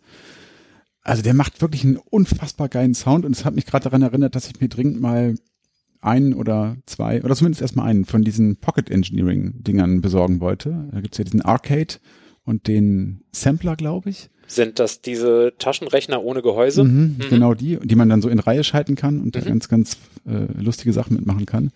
Auch ultra komplexen Quatsch, bei dem ich mir denke, wie, wer soll sich das jemals merken, wie viele Doppelt- und Dreifachbelegungen Ja, ja. jeder Knopf haben soll? Aber ich wollte es gerne mal ausprobieren, Mhm. weil die kosten nur ein Huni, glaube ich. Und der Tausender für den OP1, den, ja, den hat man halt nicht über. Ne? Und der wird auch halt auch nicht billiger und der kostet auch gebraucht nicht weniger. Also den Tausender musst du da immer schon hinlegen. Aber das Ding sieht so geil aus und allein deswegen müsste man das eigentlich schon schon zu Hause stehen haben. Ja, so ein bisschen als hätte man Cyberpunk 2077 in den 80ern designt Oh, geil. und dann so ein Synthi in dem Stil. Okay, also, liebe Hörer, wenn ihr Tobi ein verspätetes Weihnachtsgeschenk machen wollt oder uns als Podcast ein verspätetes Weihnachtsgeschenk machen wollt und so einen OP1 rumstehen habt und den nicht mehr braucht, Tobi kriegt ja eh immer alles geschenkt, dann her damit. Ja, ich würde mich freuen. Also wie gesagt, ähm, Adresse schickt mir einfach äh, PN und dann geht das los. Genau. Und dann werdet ihr auch erwähnt im Podcast und dann machen wir Musik damit und dann wird unser Theme neu eingespielt. Haha. Oh ja, das, das äh, wäre tatsächlich mal interessant. Ja, ich kenne das Ding übrigens auch, dieses Playdate. Mhm. Ich wusste aber nicht, dass es Playdate heißt, aber ich habe das halt öfter schon in YouTube-Videos gesehen und ich habe mich ehrlich gesagt immer gefragt, was zum Geier soll diese Kurbel da dran? Ich habe in meinem jugendlichen Leichtsinn immer gedacht, Ich dachte dasselbe. okay, dass das zum ja Batterieaufladen quasi ist, ne, wie man so an Tankstellen manchmal hier diese Taschenlampen, Ja. ne, wo wo dann Trafo drin ist. Not- und Outdoor-Taschenlampen. Ja. Genau, genau. Und dann habe ich da neulich tatsächlich mal ein Video gesehen, wo dann auch einer ein bisschen Gameplay gezeigt hat. Und dann habe ich gedacht, ah, okay, das ist ja eigentlich ganz interessant. Das ist so wie ein Trackball, wie man einen Trackball benutzen könnte oder wie man eine Maus benutzen könnte in so einem Spiel, um ein bisschen feiner als mit einem mit einem D-Pad äh, ne, irgendwas zu steuern. Ich musste dann an, an sowas wie Megaball zum Beispiel denken. Ne? ja. Da Stimmt. könnte man dieses Pedal unten ein bisschen geiler oder Arkanoid, ne? Für alle, die unsere letzte Folge nicht gehört haben, unsere vorletzte, äh, Arkanoid. So könnte man damit ganz geil steuern. Würde Ja. ich mir, ne? So. Sowas. Ist interessant auf jeden Fall. Paperboy damit spielen Oh Gott, und damit Gott. das Fahrrad antreiben. Okay, das wäre wieder witzig. Das wäre wieder witzig. Aber dann haben wir den April durch und sind wir im Mai. mhm. Und am 1.5. haben wir schon wieder ein Jubiläum und das lässt mich noch älter fühlen. Und zwar wird jemand 40 Jahre, denn 1982 wurde Lucasfilm Games gegründet. 40 Jahre, das muss man sich erstmal auf der Zunge zergehen lassen. Lucasfilm. Ja, da braucht man, glaube ich, ja, brauchen wir nicht viel drüber reden. Ne? Also ich glaube, so einer der bekanntesten und äh, klassikerreichsten äh, Spieleentwickler, den man überhaupt nur so kennen kann, zumindest wenn man so den Adventure-Markt beleuchtet. Auch abseits davon, ne? Wir haben ja eben gerade schon Shadows of the Empire genannt, aber du hast auch den Episode 1 Racer und Rogue Squadron Rogue. und alle Ableger. und Rogue Squadron, genau, Das ganze Star Wars Franchise mit X-Wing und TIE Fighter und so weiter. richtig. Also Wow. das sind nicht nur die Adventures, egal ob man sie jetzt als Lucasfilm Games oder später dann halt als LucasArts kennt. das war bis in die 90er, späten 90er herein einfach ein Garant für gute Spiele. Ähnlich wie Konami in den frühen 90ern konnte man von denen wirklich alles kaufen, wo Lucasfilm drauf stand oder LucasArts später. Das konntest du kaufen. Das hat immer gute Spiele, wenn man halt auf Adventures gestanden hat. Ja, oder glaub, das auf ist auch das Genre, was man am ehesten mit denen verbindet. Ja, ne? wahrscheinlich ja. wahrscheinlich wird dem aber wie gesagt nicht gerecht. Selbst die selbst die Indiana Jones Spiele, die ja eigentlich nur Tomb Raider Rip-Offs gewesen sind, waren gut. Selbst das waren gute Spiele. Aber die Firma gab es ja auch eine ganze Zeit lang. Dann gab sie eine Zeit lang nicht mehr. Die wurde ja, ich glaube, letztes Jahr dicht gemacht von Disney, nachdem sie ja jahrelang nur noch Publisher gewesen sind und zum Ende hin da irgendwie nur noch eine Handvoll Leute gearbeitet hat, die deren Lizenzen verwaltet haben. Da ging ja nichts mehr. Und das Studio wurde, nee, vorletztes Jahr, glaube ich, geschlossen. Ich bin mir nicht mehr ganz sicher. Ja. Auf jeden Fall wurde es jetzt wieder geöffnet und das Ding heißt wieder Lucasfilm Games und nicht LucasArts. Und die werkeln gerade für Xbox, für Microsoft, für die Xbox an einem Indiana Jones Spiel. ja, sehr, sehr cool. Also ein bisschen Ich bin- zurück zum Ursprung. Ich bin sehr, sehr, sehr gespannt darauf, was da auf uns zukommt. Ich würde ja ein Point-and-Click-Adventure favorisieren. Ich glaube nicht so richtig dran. Xbox, Microsoft, Point-and-Click sehe ich nicht so zusammen, Ja. Aber man weiß es nicht. Lassen wir uns mal überraschen. Lassen wir uns überraschen, genau. Kinect, Point and Click. Ich fänd's, Möglich wäre. egal was sie machen, ist geil, dass wir wieder da sind und Lucasfilm, LucasArts hat auch mal eine eigene Folge eigentlich verdient. Definitiv, ja. Dann reiten wir mal schnell durch die nächsten beiden Jubiläen. Die sind auch nur eine kleine Randnotiz äh, wert, aber die sind sie auf jeden Fall wert. Am 2.5. wird Wind Waker 20 Jahre alt, also offiziell Retro. Ähm, als ich die Musik mal mitgebracht habe, waren sie noch gar nicht offiziell Retro. Stimmt. Jetzt schon. Jetzt wer- werden sie in unser Kanon aufgenommen. Unglaublich gut gealtert durch ihr Cell-Shading. Damals schon war die Optik irgendwie auf ihre Art Retro. Also keine Hochglanzeffekte wie bei anderen Gamecube-Spielen, sondern richtig schön 80er, 90er Trickfilm-Optik. Im selben Monat, am 16.05., und jetzt fühle ich mich so ein bisschen alt tatsächlich auch wieder, wird Final Fantasy XI Online 20. Ich wollte gerade sagen, 20 ist ja kein Alter, aber wo du gerade auch online hinterhergeschoben hast. Eben. Hm, Also ein Massive Multiplayer Online Roleplay Game von der Final Fantasy Reihe wird jetzt auch offiziell Retro. Das ist schon krass. Das fühlt sich komisch an. Aber gut, also da, da sehen wir mal, wie der Zug der Zeit äh, vorbei juckelt. ja. Allerdings. Juckeln, wo wir gerade beim Juckeln sind, ne? ja, jetzt bin ich gespannt auf die Überleitung, ehrlich gesagt. Die sind eigentlich mies. Ich bin ja nicht für meine guten Überleitungen bekannt. Am 18.05. Da war ein ganz besonderer Tag für uns hier im Podcast und, da erblickte das Licht der Welt. und ein noch besondererer Tag war es für den guten Sebo. Ja. Denn da am 18.05. wurde er wiedergeboren, nämlich als Retroboy. Seit dem 18.05. ist er ganz offiziell Teil dieses Podcasts. Davor hat er dich, Philippe, ja vertreten. Da hat er deinen Mutterschaftsurlaub, da hat er sehr gut ausgeholfen, sag ich mal. Hat seine Probezeit bestanden. Und das hat er so gut gemacht, dass wir gesagt haben, komm, hast du nicht Bock? Ja. Also vom Gelegenheitsparker zum Dauerparker in unserer ewig gestrigen Tiefgarage geworden. Ja, das ist, So könnte man sagen. In unserer Tiefgarage des Überleitungsniveaus, ja. aber bevor das hier noch peinlicher wird, lassen wir ihn doch noch mal ein paar Worte dazu verlieren. So, hi, hi. Dann gebe ich hier auch nochmal meinen Senf dazu. Ich habe schon gehört, ich wurde wiedergeboren. Das hat mich etwas verunsichert, weil das würde ja heißen, dass ich vorher schon mal gestorben bin, was ich ein bisschen gruselig finde. Aber ja, ich bin jetzt Teil der Retro Boys und super happy darüber. Und äh, ja, es war ein schönes Jahr mit den Jungs und äh, wir haben viele coole Folgen zusammen aufgenommen. Ich glaube, wir haben darüber gesprochen, was unsere jeweilige Lieblingsfolge wäre. Das wäre bei mir die Larry-Folge. Das war die erste, wo ich richtig involviert war und richtig ähm, auch was mit reingebuttert habe. Und auf die bin ich nach wie vor sehr stolz. Und auch die Emanuel-Folge war für mich ein echtes Highlight, wo ich mich einmal durch das komplette Buch gequält habe.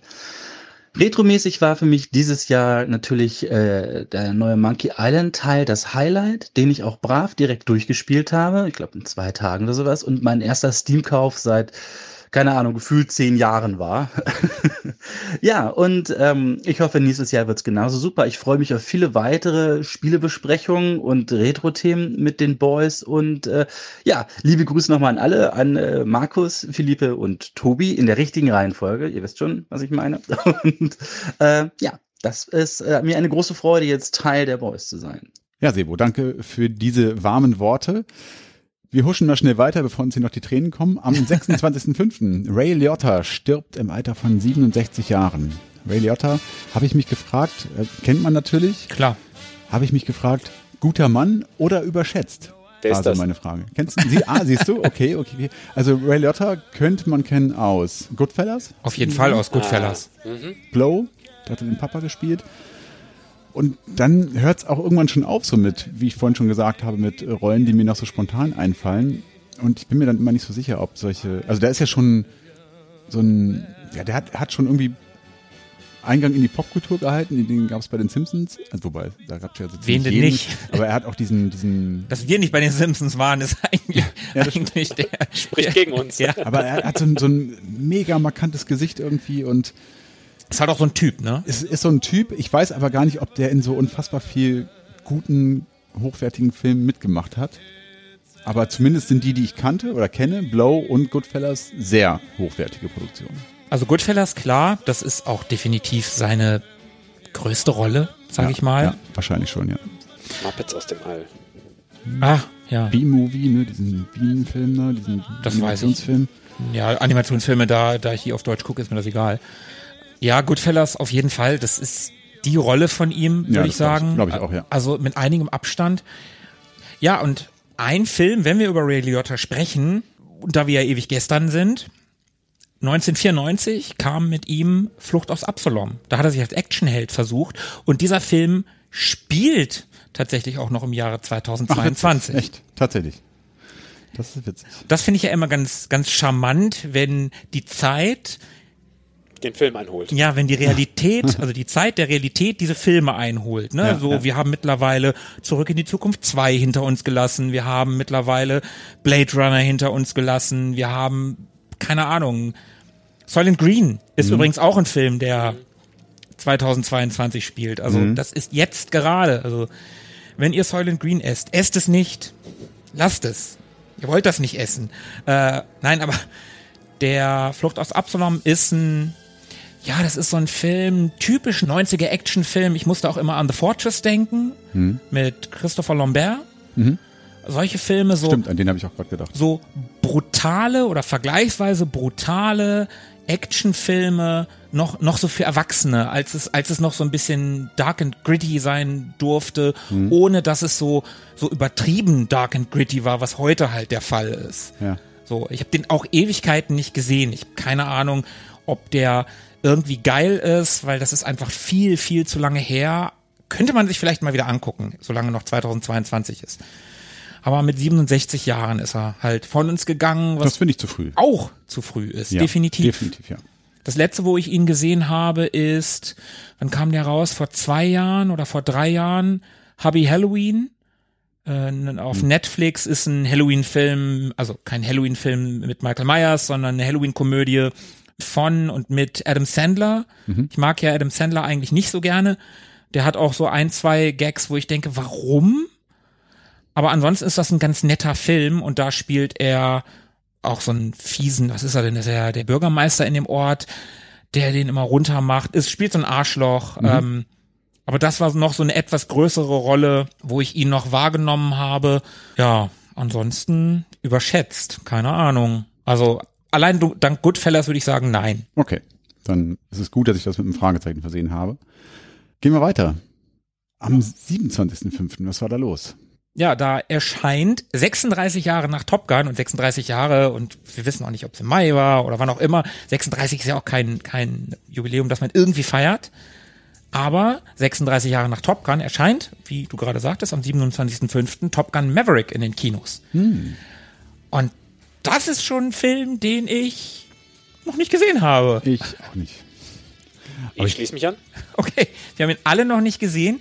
Ich habe nur Reviews dazu gesehen, Ja. die den durch die Bank zumindest für seine Optik, für seine Action absolut gefeiert haben. Ja. Story haben die meisten gesagt, ja, wie beim ersten, vielleicht noch ein bisschen glatter als beim ersten, belanglos. Aber die Action, die soll einfach bahnbrechend sein, weil alles wieder echt ist oder das meiste wieder echt ist. Und ich finde, das sieht man schon im Trailer. Wenn Tom Cruise in diesem Cockpit sitzt und vom Flugzeugträger startet und dann in den Sitz gepresst wird und dann, wenn er abhebt, also den Flugzeugträger verlässt und das kurz runtergeht und sein ganzer Körper schleudert. Und ich habe einfach gedacht, Alter, der Typ ist einfach irre. Tom Cruise ist irre. Sowas kann man nicht mit einem Hydraulikkäfig à la Christopher Nolan nachahmen. Sowas. Da muss man einfach in so einem Mach 5 Kampfflieger drin sitzen. Ich habe da, ein- ich hab da irgendwie bei YouTube einen kurzen Making-of-Part gesehen, wo auch drin stand, die anderen Schauspieler, die mussten das halt auch machen. Die haben auch hinten in diesen, also das sind ja dann immer zwei Sitzer, äh, weil das ja alles Militärmaschinen sind. Und Tom Cruise hätte das Ding auch gerne selber geflogen, durfte es aber nicht, weil Militärmaschine und Gesetz in Amerika sagt, Zivilisten dürfen keine Militärmaschinen für einen Film oder so fliegen. Also darum brauchen die immer Militärberater. Ja, man Oder- kann ja von ihm auch halten, was man möchte. klar, kann man. Ja irgendwie genug äh, Dreck am Stecken oder genug ähm, zumindest fragwürdige News fabriziert. Aber das ist dennoch einigermaßen beeindruckend, dass der Typ irgendwie alles selbst machen möchte und auch macht. Zumindest äh, wie es ihm möglich ist. Ist ein Action- und Stunt-Prädikat. Wenn Auf jeden Tom Fall. Cruise drauf gestempelt ist, dann ist da Action und Stunts drin. Auf jeden Fall. was ich gerade noch sagen wollte, um das noch kurz zu Ende zu führen, diesen kurzen Making-of-Part, den ich da gesehen habe, die anderen Piloten, äh, die, die anderen Schauspieler, die mussten das halt auch machen. Und die haben halt auch teilweise gekotzt, weil die diesen Scheiß machen mussten. Und ich kann das so gut nachvollziehen. Ich kann sowas ja gar nicht ab, so Achterbahn und so ein Kram. Ne? Ich kann es nicht ab. Ich fange da an zu kotzen. Und wenn ich mir vorstelle, in so einem Jet zu sitzen bei G-Kräften und dann ähm, drehen die Loopings oder so eine Schraube oder so. Ich würde einfach nur kotzen die ganze Zeit. Und die 8K-Kamera ist einen halben Meter vor deinem Gesicht Ja. und hält alles fest. Ja, warum sind da immer Erbsen drin? Ich habe doch gar keine Erbsen gegessen. Und, und ich weiß nicht, ob ihr das gesehen habt. Ich glaube, Tobi habe ich dir gezeigt. Der, Cruise, der hat ja jetzt vor kurzem wieder so ein Werbevideo gemacht, irgendwie vom Set vom neuen Mission Impossible, wo er auf einem Doppeldecker so irgendwie draußen dran sitzt und dann labert und sagt, hier, äh, Top Gun Maverick kommt jetzt raus und äh, dann sagt der Typ, der hinten in dem Doppeldecker sitzt, ja, jetzt, wir müssen jetzt aber auch mal, wir drehen hier für einen Film. Ach ja, stimmt, machen wir ja auch. Und dann springt Tom Cruise aus diesem Flugzeug raus und dieser, der Kameramann halt auch und Tom Cruise ist in diesem Fallschirm und lässt sich da halt so, als wenn der sich in Bett reinfallen lässt und grinst sich da eins und, und redet dann halt immer noch mit dem Kameramann. Und es ist so, so abgefahren. Dieser Typ ist einfach irre. Also ich finde es unglaublich beeindruckend, Tobi, das, was du gerade gesagt hast, ne? Mit dem, ja, der Hintergrund mit Scientology und so. Ja, da kann man von halten, was man will. Und ich kann auch verstehen, dass man ihn deswegen nicht cool findet. Kann ich total verstehen. Aber ich sage für mich immer wieder, hätte der das nicht, dann wäre es für mich einer meiner absoluten Lieblingsschauspieler. Ja, er, er ist ja auch einfach handwerklich ein, also er ist einfach ein guter Schauspieler. Punkt. So finde ich. Ich finde, er ist ein, ich finde, er ist ein guter Schauspieler. Ich finde, er ist ein okayer Schauspieler. Ich finde, er ist Er ist kein, kein, kein Method Actor oder kein, Nee. kein großer Charakterplayer, aber er ist mega routiniert und macht das, was er macht, finde ich gut. Ja, und, und, und er spielt halt, in die, wenn du dir seine Filmografie anguckst, ich sage einfach mal die letzten 15, 20 Jahre, da sind keine Schrottfilme dabei. Der schlechteste ist Die Mumie und der war okay. Also sein schlechtester Film ist okay. Ja. Aber Top Gun ist ja noch mehr als Tom Cruise. Nein, eigentlich nicht. Also Es gibt ja noch Iceman und Goose. ja, Goose ist tot und Iceman kommt aber zumindest wieder vor in dem Ding. Ja. Also ich bin ganz gespannt. Ich habe richtig Bock, den zu sehen. Ich ärgere mich auch ein bisschen, dass ich ihn nicht im Kino gesehen habe. Ja, ich auch tatsächlich. Aber den muss ich mir auch mal zusammen nachholen. Also ich werde ihn auch ganz, ganz dringend sehen. Ich habe den jetzt in 4K, also wir können den bei mir gucken. Dann mit, sollten wir das mit geilem, mal nachholen, mit geilem ja. Sound. Ne? Ich habe ja jetzt eine neue Soundanlage und den großen Fernseher. Also ist kein Kino, aber zumindest nicht ganz weit davon weg. sollten wir dringend mal nachholen und ich bin großer Fan des, des ersten Top Guns und wenn der auch nur so in die Nähe kommt von Top Gun, also dem Original, dann bin ich glaube ich schon zufrieden. Und ja, bin sehr, sehr gespannt. Und damit sind wir am Ende des Monats. Da haben wir noch einen Eintrag hier bei uns in unserer kleinen Liste am 27.05. Also am selben Tag wie Top Gun Maverick Stimmt, ja. jährt sich das äh, Bestehen von Electronic Arts zum 40. Mal. Und wir können uns nochmal richtig alt fühlen. EA Arts. Syndicate. Ja, stimmt. Das lässt mich wirklich alt fühlen. Mal wieder 40. Also Electronic Arts ist auch so ein ständiger Begleiter irgendwie, ne? Den gibt's also eigentlich erstaunlich, 40 dass, es, Jahren. dass es ihn erst seit 40 Jahren gibt, wollte ich gerade sagen. Also der begleitet mich wirklich seit den allerersten Jahren in meiner Computerspiele Vita vom C64, vom C16 hat sich mir so eingebrannt, ne? Also vor allem so das alte Logo Electronic Arts, so wie man es heute kennt, also EA Sports ist ja wahrscheinlich das, was einem so am geläufigsten sein dürfte, ist einfach ikonisch geworden, ne? Das ist wow, also kennt man einfach so. Ja.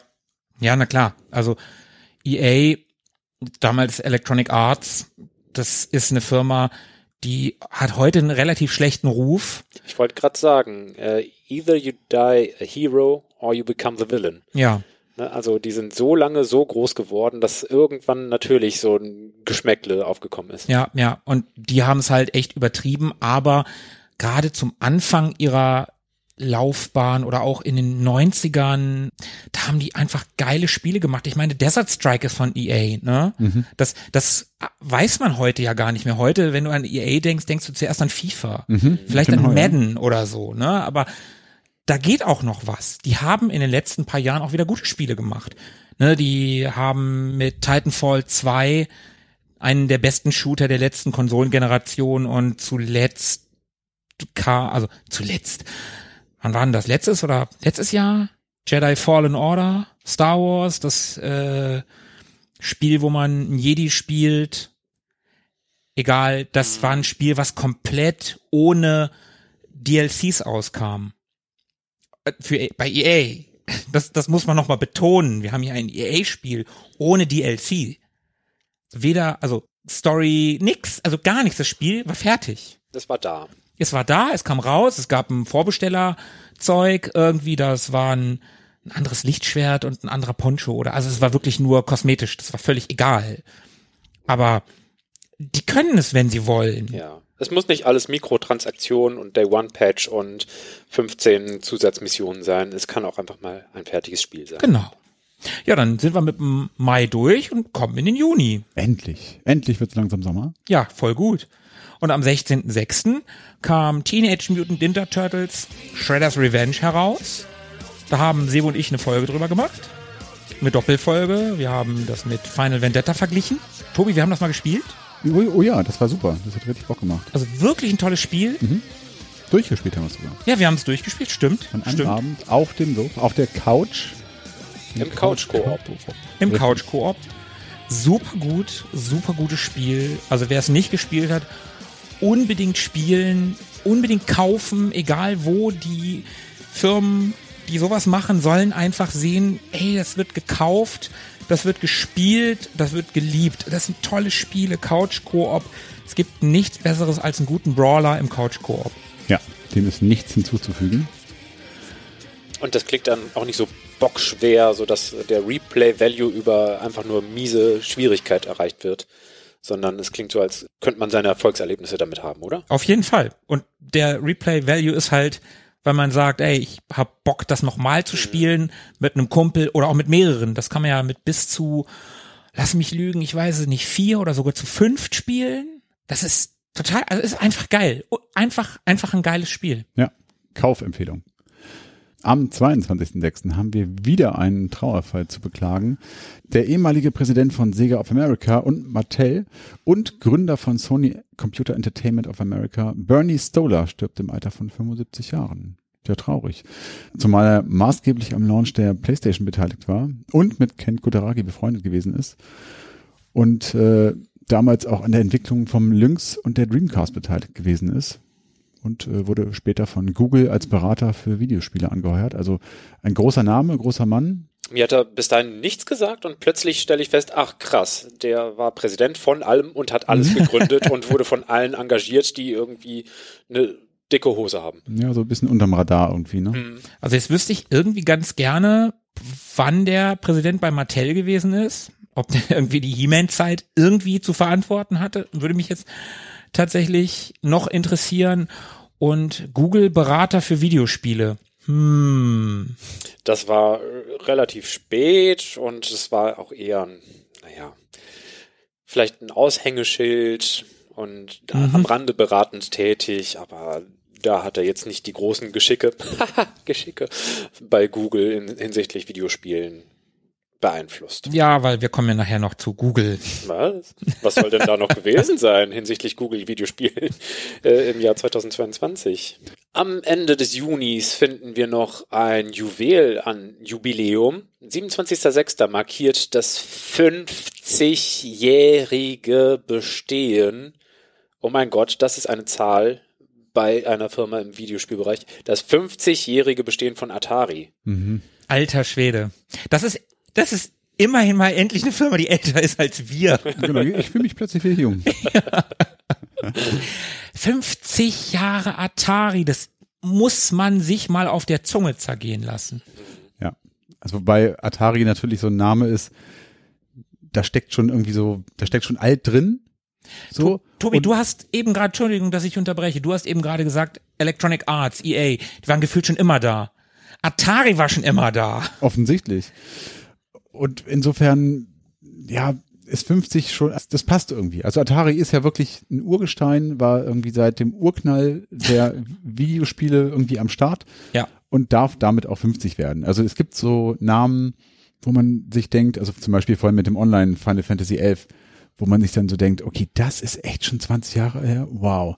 So bei Atari finde ich so, ja, okay, die sind halt schon wirklich alt, die gibt's Ja, schon aber immer. ey, 50, wir Ja. reden hier von Videospiele. Es ist ein halbes Jahrhundert, ja, ja, aber das, das ist Videospiele ist das ist das jüngste Unterhaltungsmedium, was es gibt. Aber man, man kennt ja so die Bilder von Atari, von Pong und diesen ganzen Sachen, die Mhm. halt auch aussehen wie vor 50 Jahren. Da stehen Leute irgendwie, die sehen aus wie in den 60ern oder so.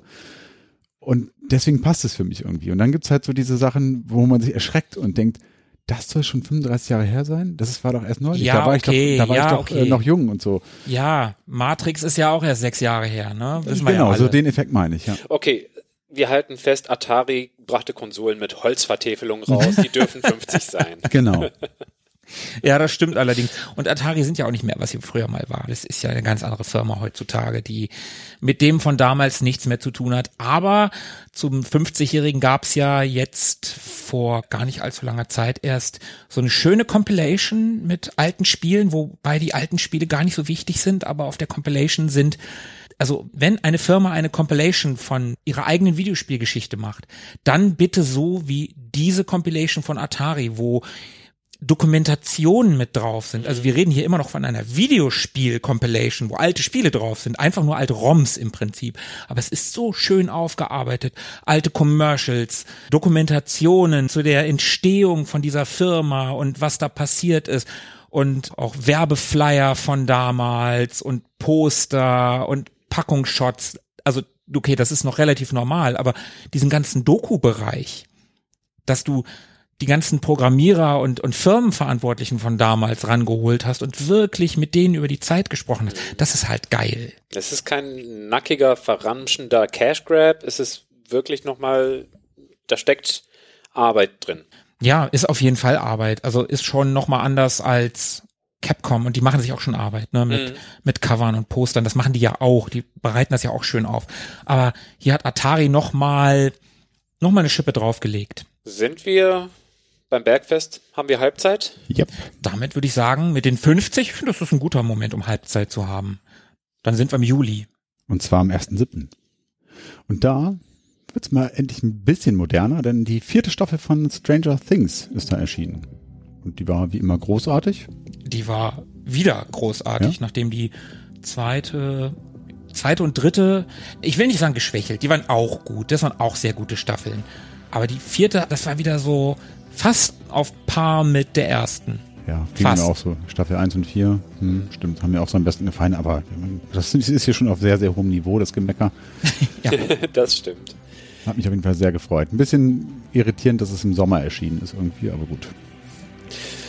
Es gibt Begriffe wie Demogorgon und Wegner, die sind einfach mhm. sofort da. Man hat gleich so eine Bedrohung, ein Gefühl von Bedrohung. Man hat ein Bild vor Augen, sowas wie der Mindflayer. Mhm, ja, ja, stimmt. Okay. Also von daher kann ich verstehen, dass Markus sagt, wieder gut, wieder ja. großartig. Ja. Und krass, wie sich äh, da ein Song in mein Gehirn eingebrannt hat wie kein zweiter. Also das, das ist wirklich irre. Also Master of Puppets, ne? Du als alter Metalhead. Ja, genau. Äh, ja, ja, genau. ähm, nein, natürlich nicht. Aber hey, selten wurde dieser Song so geil benutzt wie am Ende dieser Serie. Hallo? Ja. Und ja. wir wollen doch alle, dass Eddie nicht tot ist. Wer will denn das bitte nicht? Der soll, der, der, der, aber ich spreche natürlich von. Spoiler, Entschuldigung für alle, die genau, es nicht richtig, haben. richtig, richtig. Halte dich zurück. Äh, nicht gespoilert ist, dass am 1.7. ein weiteres Jubiläum ist. Nicht gespoilert, weil da auch schon wieder 25 Jahre dazwischen liegen. R-Type wird veröffentlicht. Ja, krass. 25 Jahre R-Type. Ja. Ist auch wieder so ein, so ein Ding, ne? R-Type, auch absoluter Klassiker, habe ich musikalisch schon mal dabei gehabt mhm. in der Themes-Folge. Und ist sich selbst ultra treu geblieben, oder? Ja, ja. Also an der Formel wurde ja nichts verändert. Das ist ja auch eine, einfach eine geile Formel. Also mit dem Satellit vorne oder hinten am Schiff. Ist egal, geiles Spiel. Also R-Type, klar, ultra schwer. Arcade-Spiel halt. Mhm. Ja, 25 Jahre R-Type, krass. Ja, 87, gutes Jahr. Mhm. Mal wieder. Auch für unseren nächsten Freund hier, am 3.7. haben wir gerade schon drüber gesprochen, Tom Cruise wird 60. Alter Schwede, 60. Ja, das ist echt krass. Das also, sieht man ihm nicht an, ne? Bei, bei allem, was man über den sagt, ne, also über die positiven Sachen, dass er macht, macht seine Stunts selber und so. Und dann denkt man, dieser Typ, was der da macht, der ist 60. Mhm. Ja. Ihr erinnert euch, ich habe eben gerade gesagt, dass der da aus dem Flugzeug gesprungen ist, als wenn der in ein weiches Bett reingesprungen wäre und während des Fallens mit dem Kameramann sich noch unterhalten hat. Mhm. Ja, man sieht es ihm einfach nicht an. Also der ist so gefühlt ewig Mitte 40 oder irgendwie ja, sowas maximal. Ja. Und so 60 ist halt, also klar, aus der heutigen Perspektive ist 60 auch näher an unserem Alter dran als, als die 25 oder sowas. Aber 60 ist ja so gefühlt immer so ein Opa-Alter irgendwie, ja. ne? Und davon ist er nun wirklich ganz, ganz weit weg. Ja. Und ja, also Happy Birthday an der Stelle. Nachträglich. Nachträglich. Und äh, ja, haben wir gerade schon äh, genug drüber gesprochen. Ich kann nur sagen, also ich kann nicht sagen, ich hoffe, dass ich mit 60 noch so fit bin wie er mit 60. Ich müsste sagen, ich hoffe, ich werde irgendwann mal so fit wie er mit 60. das ist nicht mehr so lange hin, wir werden sehen. Was haben wir noch so? Am 5.7 ja, wir haben wieder ein Jubiläum. Da wurde Leisure Suit Larry 35. Das ist ja noch sehr jung. Ja. Also im Vergleich zu 60. Im Vergleich zu 60, ja. Aber es ist trotzdem krass. Ja. 35 Jahre, alter Schwede, ey. Ja, irre. Also wirklich, was wir hier für Jubiläen haben, ist echt mhm. krass. Ja, über Larry haben wir ja kürzlich erst geredet, also, ja gut, von, von ein paar Folgen, über den siebten Teil. Tolles Franchise. Auf jeden Fall. Sehr sympathisch, coole Spiele, macht einfach Bock passt auch gut in die Zeit, äh, in der es entstanden ist. Ja, definitiv. Kann man aber auch heute noch gut spielen. Zumindest den siebten Teil. Ähnlich zeitlos ist die nächste Reihe, die sich 35 Jahre ins Kerbholz hat schnitzen können. Am 13.07. wurde Metal Gear 35. Und da habe ich in den Notizen geschrieben, Markus, du bist gefragt, aber das war gar nicht, war, war, wie ich jetzt erfahren habe, äh, gar nicht so richtig, denn du bist da gar nicht gefragt. Du kannst nee. ja gar nichts zu sagen. Ich habe eigentlich nur die Vorgeschichte von Teil 5 auf der Xbox One gespielt. Okay. Und ansonsten nichts von der Reihe. Ich glaube, ich habe in Teil 5 mal reingespielt, aber auch nicht sehr weit. Philippe, bist du gefragt? Ich habe ein bisschen theoretisches Wissen, also MSX und NES sind irgendwie so die Ursprünge. Dann äh. habe ich die Demo von Metal Gear Solid für die PlayStation 1 relativ viel gespielt und fand es gar nicht so einfach, hat mich schon ziemlich gefordert. Dann habe ich ein bisschen Metal Gear Solid 5 und ich weiß gar nicht, was ich auf der PlayStation 3 noch gespielt habe. Jedenfalls eine ganze Mission, durch die ich mich ewig langsam geschleppt habe. Und da habe ich völlig ungeheimagentenartig alle niedergeschossen, hinterhältig und hinterrücks und habe dann ein E oder F als Missionsbewertung bekommen. Äh, ich habe das Gefühl, ich bin nicht als Spieler direkt angesprochen, so in allererster Konsequenz. Aber nichtsdestotrotz äh, war das ein beeindruckendes Erlebnis. Es war sehr beklemmend. Metal Gear hat für mich auch ihren Wert als Reihe. Markus, was kannst du denn als nächstes im Juli anbieten? Ja, der letzte Eintrag, den wir hier haben, ist ein bisschen traurig. Nintendo kündigte am 19.07. an, den eShop für die 3DS und die Wii U Anfang 23 zu schließen, also in ein paar Tagen. Wenn ihr also noch was kaufen wollt, noch mal was runterladen wollt, Service der Retro Boys. Service. Danke. Funktioniert ja wunderbar, als hätte ich auf den Buzzer gehauen. Ähm, ja, solltet ihr euch noch was runterladen wollen, haltet euch ran. Gerade für 3DS hätte ich gedacht, das könnte noch länger halten. Ja, ja, ist halt echt krass, ne? Heutzutage, da fällt der Support weg, wenn die Server abgeschaltet werden. Ne? Du kannst Spiele teilweise entweder nicht mehr kriegen, legal, oder halt gar nicht mehr spielen. Ne? Früher hast, Mindestens ein paar Funktionen. ja, früher hast du die Cartridge reingeschmissen, auch bei den, keine Ahnung, du schmeißt heute eine Disk rein, dann kommt erstmal ein Day One Patch, der 5 Gigabyte groß ist. Der ist nicht auf der Disk. Was ist, wenn die Server irgendwann mal down sind? Dann kannst du die Disk eigentlich nur noch als Untersetzer benutzen oder du spielst halt ein unfertiges Spiel. Es sind halt krasse Zeiten, ne? Was das anbelangt zumindest. Ganz so krass waren die Zeiten am 15.8. noch nicht. Da ist das Super Nintendo erschienen und es feiert hier am 15.8. in diesem Jahr sein 30-jähriges Jubiläum.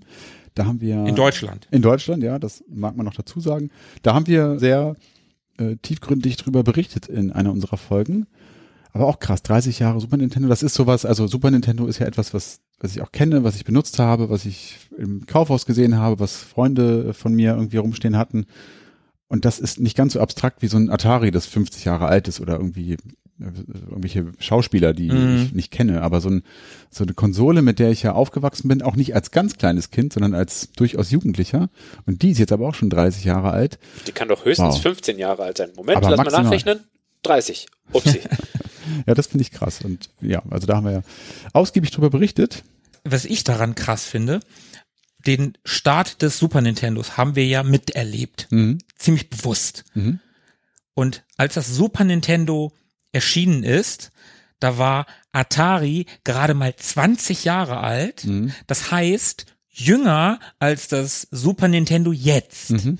Krass. Wenn man, wenn man das mal so in Relation setzt. Ja. Ich vergleiche das immer ganz gerne mit Zurück in die Zukunft. Mhm. Marty McFly reist von 1985 ins Jahr 1955 und ist im Prinzip in einer ganz anderen Welt. 55 ist ganz anders als 85. Und dann denke ich immer, Philippe, wir haben 2015 haben wir Zurück in die Zukunft im Kino gesehen. Ja. Am Tag. Triple Feature, genau. Genau. Als Marty McFly zurückreist. Und dann habe ich auch so, dann, seitdem denke ich auch immer, okay, wenn man jetzt ins Jahr 85 zurückreisen würde, oder jetzt halt 92, würde man dann auch in so einer ganz anderen Welt sein? Oder wäre das so gefühlt? Was hat sich denn seit den 80ern geändert? Ja, wir haben das Internet. Ansonsten ist doch alles gleich geblieben. Gefühlt. Gefühlt, genau. Ja. Ja, ist immer so, ein, so eine Sache der Wahrnehmung. Ne? Also ich habe da letztens drüber nachgedacht, zehn Jahre, also was so zehn Jahre ausmachen, je nachdem, in welchem Alter man da auch, so drauf schaut. ja, auf, auf klar. Zeitraum, Ja, das ne? stimmt natürlich. Wenn ich überlege, 92 zum Beispiel, da bin ich in der siebten Klasse gewesen, da war ich echt noch ein Kind, da kam hier die Das Super Nintendo. Also 92, als das Ding rauskam, da war ich in der siebten Klasse, war ich echt noch ein Kind Mhm.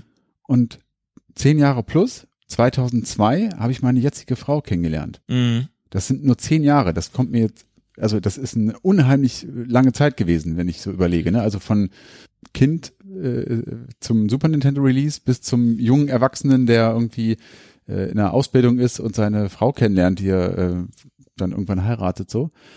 Und dann die Zeit aber von da an, also von 2002 bis heute, was ja auch 20 Jahre sind, Mhm. das kommt mir vor, als wären das fünf gewesen. Mhm. Das ist ganz, ganz komisch. Was denn da schon passiert? Ja. Verrückt. Ja, auf jeden Fall. Das sind schon verrückte Zeiten. Und wir bleiben beim Super Nintendo, also zumindest so ein bisschen, denn am 30.08. erschien die Street Fighter-Reihe. Die startete vor 35 Jahren mit dem ersten Teil, das war auch wieder 1987. Mieser Auftakt im Vergleich zum übrigen Franchise. Ja, auf jeden Fall haben wir ja neulich auch in unserer Folge über den Street Fighter Film und auch als ich den zweiten Teil als Liebling mal mit hatte, da haben wir ja schon ausgiebig über den ersten, also ausgiebig, zumindest ein bisschen über den ersten Teil gesprochen. Sieht Wie, wirklich schrecklich aus. ja, Wow. ja, das ist echt kein gutes Spiel. Vor allen Dingen spielt er sich nicht gut. Ja. Also optisch, ja, könnte man, ist noch okay, aber ich finde, der spielt, das ist einfach kein gutes Spiel. Wir haben so viel Zeit dafür aufgebracht, wie es das verdient hat. Ja. Lass uns in den September gehen. Ja, so wie es das Spiel verdient hat. So. Und was haben wir davon? Na toll. Okay, also es wird mal wieder Zeit, leider für eine schlechte Nachricht. Am 8.9.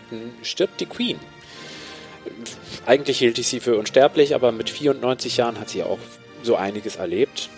Genauso alt wie Sidney Poitier. Immerhin hatte sie noch Zeit, vorher den Ian Livingstone zum Ritter zu schlagen. Ja, schon ein bisschen her, aber nun denn. Hat so einiges erlebt. Also ein paar Premierminister in England hat sie ins Amt äh, Mhm. bestellt und wieder verabschiedet. Ein paar Weltkriege, ein paar italienische Regierungen. Sie hat auch ihren Fair Share äh, mitnehmen dürfen an Erlebnissen. Ich glaube, ich habe im Zuge ihres Todes, ich weiß nicht mehr die genaue Prozentzahl, ich glaube, waren es 80 Prozent der Weltbevölkerung wurde in der Regentschaft der Queen geboren. Hm, okay, ja. Also es war so eine absurd hohe Zahl, wo du einfach denkst, boah, krank. Aber von ihrem Nachfolger hat man noch nicht so viel gehört, ne? Nö, der ist halt immer ein bisschen ungehalten und Mhm. will, dass Butler Stifte für ihn beiseite legen und so. Also der hat es noch nicht so richtig drauf, finde ich. Der, Also ich habe so das Gefühl, seitdem das Thema dann so langsam abgeebbt ist mit der Beerdigung und so weiter, hat man vom Königshaus nicht mehr allzu viel mitbekommen. Also nicht, dass ich jetzt irgendwie großer Royalist wäre, aber so mein Eindruck zumindest. Hm. Kommen wir doch zu einem schöneren Thema. ja, ein viel schöneres Thema. Wesentlich schöner am 11. September war, das ist jetzt echt scheiße. äh, nein, am 11.9. achso, ich dachte 9-11. Entschuldigung. Himmel die Berge. Unser Quiz. Und immer wenn wir quizzen, dann ist ein Jubiläum. 75 Folgen ewig gestern Jetzt fühle ich mich alt. war ähm, im September. 75 Folgen. Irgendwer hält schon so lang mit uns aus. Chapeau. Ja, wir miteinander, Hörer mit uns, geil. Naja gut, wir haben uns noch Verstärkung dazu geholt, muss man auch fairerweise sagen. Denn zu dritt, das Ungleichgewicht muss irgendwie wiederhergestellt werden. Aber vielleicht nutzen wir ganz, ganz, ganz kurz die Gelegenheit, um einmal nochmal Danke zu sagen an unsere lieben Hörer. Dankeschön. Ja, Dankeschön. Bis hierhin 75 Folgen, aber mit, sind ja mittlerweile wieder ein paar mehr geworden. Ja. Danke auch an Sebo, Quizmaster. Oh ja, Ne? Die hundertste Folge kommt bestimmt. der allerbeste. Am 18.09. dieses Jahres haben wir wieder ein kleines Jubiläum, ein klitzekleines eingestreut. Oddworld wird 25, also das äh, Franchise um Ape mit seiner Odyssee. Ähm, wir erinnern uns vielleicht, auf der Playstation startete das Ganze mit einer wunderhübschen computergenerierten 2D-Grafik und da fühlt man sich auch wieder ein bisschen alt vielleicht. Wenn man dran denkt, ähm, dass Ape im Video zu aufgetaucht ist und dort mitgetanzt hat, das waren nochmal andere Zeiten. Andere Zeiten gab's auch mit einem weiteren Trauerfall. Am 28.09. starb der Rapper Coolio. Und ich glaube, jedes 90s-Kid kennt den für Gangsters Paradise. Wenigstens dafür. Ja, Und der, ist nur, Definitiv. neun, und der ist nur 59 geworden. auch nicht so alt, ne? Nee, also das ist nun, also in den 50ern sollte man jetzt nicht abtreten. Ja, ja traurig. Also ich glaube, der hat ein bisschen abgekackt nach Gangsters Paradise, was ja wohl so sein absoluter Peak gewesen sein wird. Kam da immer noch mal was, aber ich glaube zuletzt, ich habe in irgendeiner deutschen, was war das, Revival-Show oder irgendwie sowas, Come Comeback-Show oder irgendwie sowas, da habe ich ihn noch mal wahrgenommen, so um die 2010er würde ich rum sagen. Ja, ist jetzt ja auch nicht unbedingt ein Güteprädikat, wenn man dann da so rumturnt.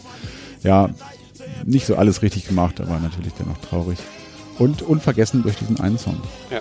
Ja. Prägend in den 90ern. Ja. Und einen Tag später gab's noch einen Tod. Eine Todesankündigung. Am 29.09. hat Google angekündigt, Stadia abzuschalten. Also wir hatten ja schon so die Andeutung, dass äh, Videospielberater bei Google jetzt nicht so viel beitragen können und wir haben beim Nintendo eShop schon gesehen, ah Mensch, äh, da wird man kalt erwischt, steht man auf verlorenem Grund, wenn man sich zu sehr auf Online-Services verlässt und wenn dann ein Service komplett eingestampft wird, dann sitzt man eventuell ganz auf dem Trockenen. Also Ja. dann kann man mit der ganzen Hardware nichts anfangen. Immerhin hat Google sehr großzügig seine Refund-Policy durchgezogen und wirklich auch schön alles erstattet, auch wenn es äh, Zeit gebraucht hat. Ich habe tatsächlich auch irgendwelche Käufe erstattet bekommen, an die ich sel mich selber gar nicht mehr erinnert habe. Also die kamen von sich aus. Ich musste es nicht einklagen oder so. Das ist cool. Also da muss man sagen, man kann von denen halten, was man will. Und es ist nicht cool, ständig alles einzustellen. Das, das Google ist ja leider so ein Laden, die probieren zwar viel aus, die stellen aber halt auch viel wieder ein. Ja, und Stadia, das war von Anfang an eine Totgeburt. Sorry, wenn ich das so sage, aber das hat keiner gewollt. Ich habe das von Anfang an mitbekommen. Da waren wenige gefühlt in meiner in meiner Bubble, was ich mitbekomme an YouTubern, die ich mir regelmäßig angucke. Da hat gewollt hat's keiner. Aufgeschlossen dafür waren ja eine Handvoll. Die meisten haben gesagt, ey, ich will auf meiner Konsole spielen und nicht einen Streamingdienst und dann auch noch einen von Google, eine Firma, die mit Gaming nichts am Hut hat, die da plötzlich rein will. Gut, dann kommt immer wieder, ja, Microsoft, bla, aber hey, die sind auch schon über 20 Jahre dabei. Mhm. Genau. Ich fand es eigentlich ganz nett, dass ich für wenig Geld Next-Gen-Gaming ausprobieren konnte, ohne da irgendwie viele Aktien drin zu haben. Aber letzten Endes hatten sie nach dem okayen Einstieg einfach nichts gemacht am Spiele-Line-Up und an der Technik. Es äh, gab immer wieder Hakler und es gab einfach keine coolen neuen Games. Die hatten da so ihre zwei, drei AAA-Titel, die spannend waren und haben nicht mehr viel dran gemacht. Was auch immer sie damit irgendwie vorantreiben wollten, intern an Technik oder ob sie wirklich nur einmal schnuppern wollten. Löblich, dass sie es ausprobieren, schade, dass sie es anstampfen, aber letzten Endes auf lange Sicht auch gut, dass sie es einstampfen. Und dann sind wir im Oktober. Am 5.10. genau genommen. Maniac Mansion erscheint vor 35 Jahren, also wieder 1987. Das war wirklich ein hervorragendes Jahr. So wie Maniac Mansion auch. Also eines der ersten LucasArts Spiele, die ich überhaupt gespielt habe. Ich weiß gar nicht genau, ob das oder Zack McCracken das erste war. Ich glaube fast Zack McCracken. Das erste, was du gespielt hast. Mhm. Also das erste LucasArts Spiel. Damals noch Lucasfilm Games. Aber Maniac Mansion war das erste, das ich durchgespielt habe und das äh, ja, ist für mich auch immer noch ein Spiel, an dem sich viele danach noch messen mussten. Das ist einfach ein Überklassiker für mich. Dort hat's geschafft tatsächlich, dem noch so ein bisschen den Rang abzulaufen. Finde ich noch ein bisschen cooler, aber Maniac Mansion ist schon einfach ein tolles Spiel. Ich fänd's ja ganz nett. Ich mag ja dort auch sehr gerne.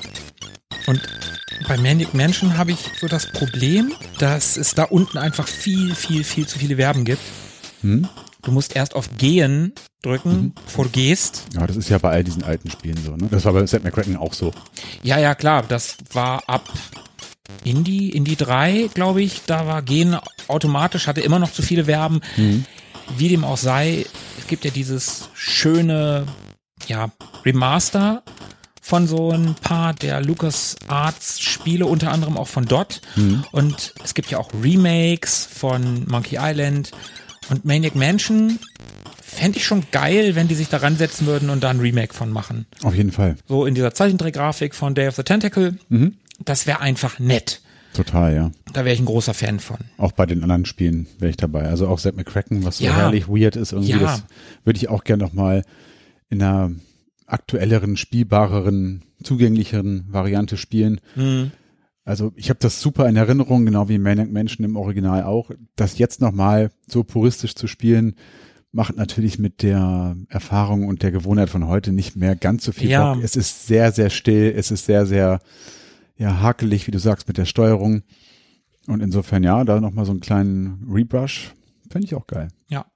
Am 14.10., die übernehme ich jetzt nochmal, denn ich weiß nicht, ob die euch so am Herzen liegt. Ralf Wolter stirbt im Alter von 95 Jahren. Aber jetzt noch ein Jahr länger durchgehalten. Mhm. Ralf Wolter, für alle, die ihn nicht kennen, eine der letzten deutschen Schauspiellegenden, ähm, Sam Hawkins in Winnetou zum Beispiel, Mhm. oder aber auch den Hatschialef Oma in anderen Karl-May-Filmen aus Sketchen und ja, verschiedensten deutschen Fernsehproduktionen. Sollte man den kennen. Ich ehrlicherweise habe gedacht, dass der schon viel früher von uns gegangen ist. Ich hätte gar nicht gedacht, dass der überhaupt noch am Leben ist. Mhm. Aber tatsächlich war das erst in diesem Jahr. Und ja, ist irgendwie traurig, ne? Also eine echte Schauspiellegende, die man noch so aus der eigenen Kindheit auf dem Schirm hat. Da gibt's nicht mehr viele von. Mhm, ja, das stimmt wohl. Das war auch so ein Typ. Mhm. Der hat auch so eine geile Stimme gehabt. Ich kann mich noch genau an seine Stimme halt auch erinnern. Das Ja. ist so ein Typ. Wenn ich mich nicht irre. Hat er immer gesagt. Achso. Als Sam Hawkins. Wenn Ach ich so. mich nicht irre. Ja, da merkt man meine Migra-Sozialisation. Hab heute von dem Typen erfahren. Dann solltest du dringend Winnetou 1 bis 17 nachholen. W- Wenn die Lizenzen mal wieder erworben worden sind, der öffentlich-rechtlichen. Oh, ich glaube, das Thema überspringen wir. Ja, ich würde auch. Das Winnetou Gate lassen wir zu und gehen lieber zum nächsten. Am 27.10. Ach, guck mal, das ist doch was für mich. Da erscheint das Mega Drive Mini 2. Hm. Wundervoll. Endlich Ja. wieder eine Mini-Konsole. Super geil, das Mega Drive Mini 2 mit Sega CD-Spielen drauf. Ist ein ganz schönes System. Als das Ding angekündigt wurde, kann ich mich noch daran erinnern, dass ich gedacht habe, okay, mal schauen, wie viele Spiele sich doppeln. So zum Mega Drive Mini 1, weil ich gedacht habe, ah, die bringen doch keinen Mega Drive Mini, auch wenn es ein Zweier ist, raus ohne Sonic als Beispiel. Mhm. Und dann kommt das Spieleline ab und da doppelt sich nicht ein Spiel. Geil. Und ich dachte, ja, wie geil ist das denn bitte? Und dazu kommen halt die Mega-CD oder Sega-CD-Spiele und ein paar echt nette Obskuritäten. Das Line-Up ist nicht perfekt, aber es ist wirklich nett. Es ist eine schöne, kleine Konsole geworden, wie auch das Mega Drive Mini 1 eine schöne kleine Konsole ist. Also ich bin froh, dass ich die habe. Kann man da eigentlich so ROMs draufziehen? Ich habe vom zweiten tatsächlich gar nichts mitbekommen, dass das geht. Hm. Beim ersten ging das. Beim ersten konntest du das machen. Da auch mit Covern und so. Da gibt's das Programm Hackchi. Mhm. Das ging auch schon bei dem Super Nintendo Mini und NES Mini. Das kannst du da auch benutzen für das Mega Drive Mini 1. Ob das beim Zweier geht, weiß ich nicht. Da habe ich, wie gesagt, bisher nichts drüber gehört. Aber wäre ja komisch, wenn es nicht ginge.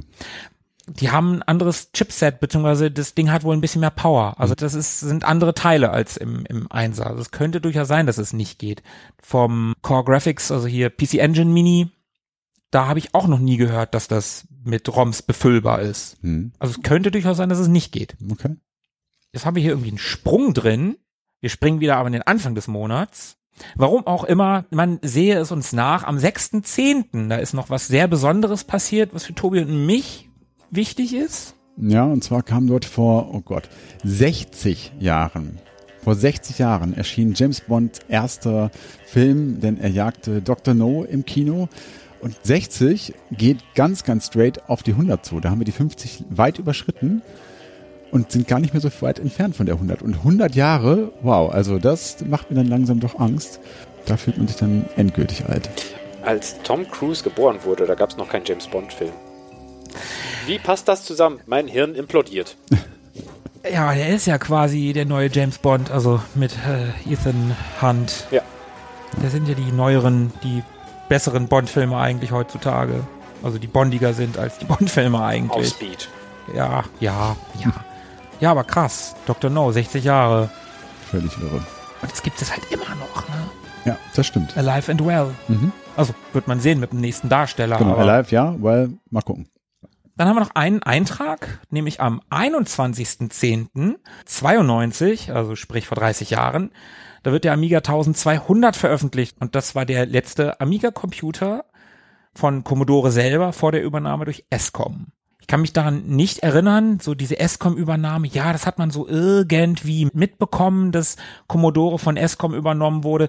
Aber was genau da passiert ist, kann ich leider überhaupt nicht sagen. Da war ich einfach zu jung.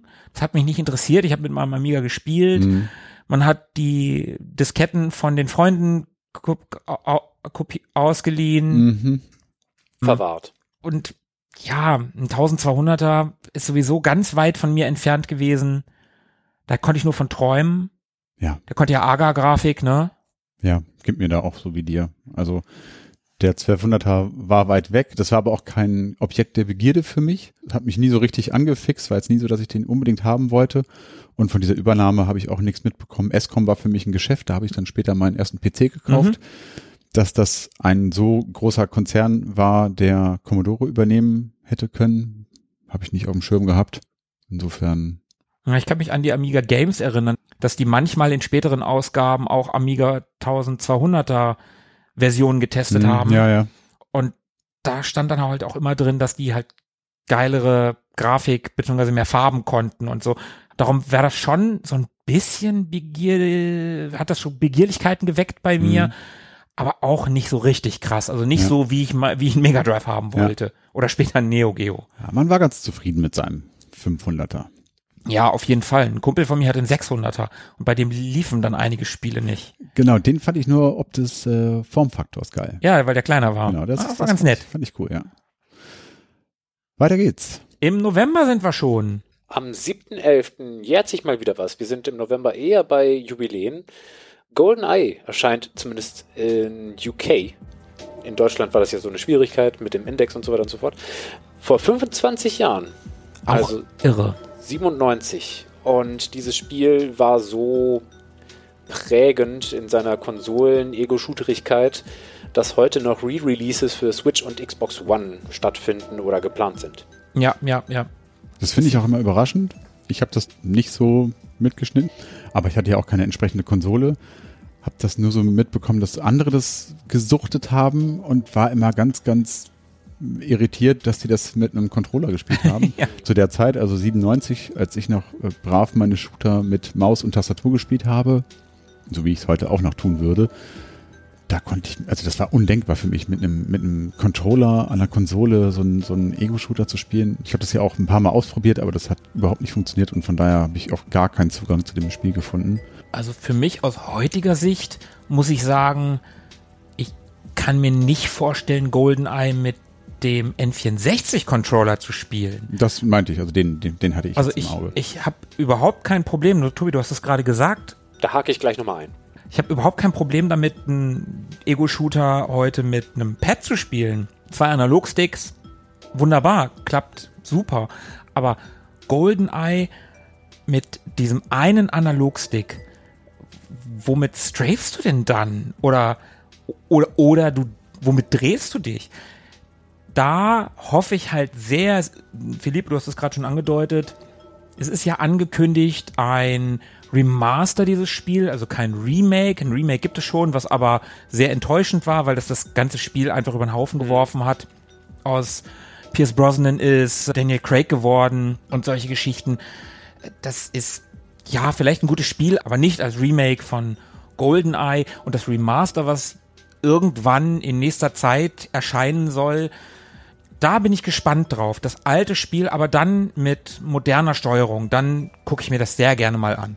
Da gab es auch noch nicht die Steuerung und deswegen war sich Rare auch gar nicht so sicher, welche Steuerung sie einfügen wollten und haben Mhm. gleich vier verschiedene Variationen eingeführt, bei der man zum einen mit dem Analogstick äh, sich bewegt hat und mit den gelben Auf- und Ab-Buttons hoch und runter geguckt hat und mit dem Links- und Rechts-Button gestrafed hat. Zum Beispiel. Oder äh, man konnte auch, ich glaube, mit den gelben Buttons vor zurück und links rechts strafen und mit dem Analogstick äh, sich umschauen. Immerhin, das ist äh, quasi wie Maus- und Tastatursteuerung nur umgedreht und mit dem Stick.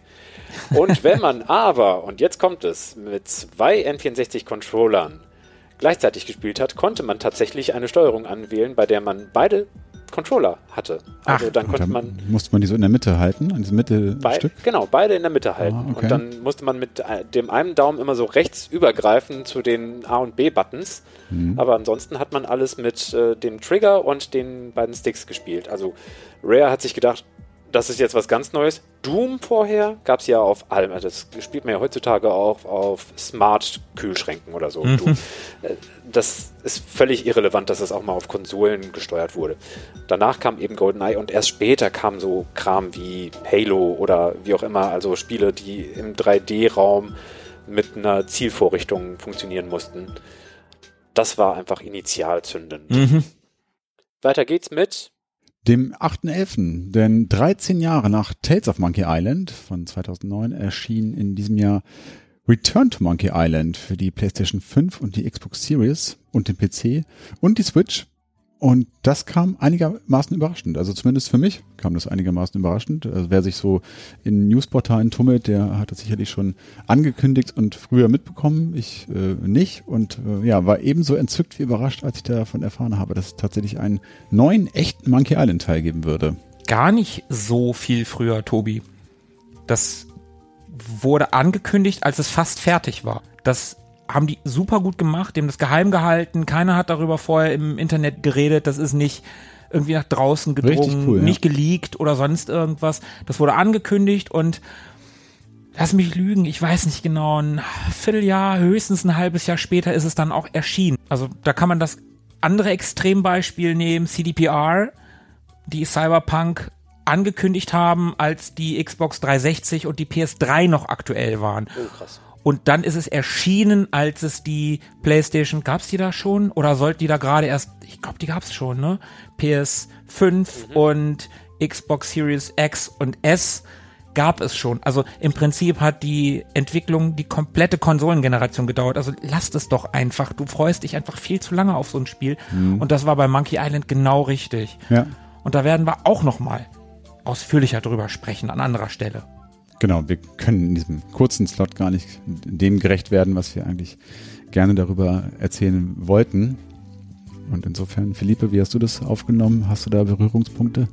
Bislang hatte ich eh gar keine Berührungspunkte mit Monkey Island und äh, dennoch hat es mich überrascht, dass das Franchise quasi noch am Leben ist. Okay, Mit Wieder, Futter. wieder. na gut. Oder wieder, ja. dann vertagen wir die Berichterstattung auf ein anderes Mal. Am 15.11. Wir haben wieder ein Jubiläum. 20 Jahre ist das neue Franchise. Ich mache wieder mit meinen Krallenhänden Gänsefüßchen in die Luft. Kingdom Hearts. Tobi, du kennst es nicht? Nee, ich habe es gerade schon gesagt, ich habe davon noch nie gehört. Philippe, du kennst es sicherlich. Ich kenne es von meinem Bruder, der es auf der PlayStation 2 komplett durchgespielt hat. Ja. Da, damals das erste. Mhm, okay, ja, ich habe leider nie einen Teil davon gespielt, ist aber trotzdem eine wichtige Reihe. Ist ein Crossover von Square und Disney. JRPGs, wo ein, ich weiß gar nicht, kommen da, nee, ich glaube Square-Charaktere selber kommen nicht vor. Das sind alles originale Charaktere aus diesem Spiel, ne? Ja. Aber die treffen halt auf Disney-Charaktere in einem JRPG. Das ist schon besonders. Das ist, das machst du nicht einfach mal so. Nee, also lizenzmäßig muss das ein Riesenakt gewesen sein. Und irgendwie war das eine Besonderheit, von der ich dachte, ja, die bleibt einmalig. Und bis heute gibt es ja dieses Franchise und es hält sich. Ja. Mehr kann ich dazu aber leider nicht sagen. Dann beenden wir den Monat mit einem letzten Jubiläum für den November, denn am 27.11. wird die GTA-Reihe 25. Damals noch aus der Draufsicht, kaum noch vorstellbar, Ja.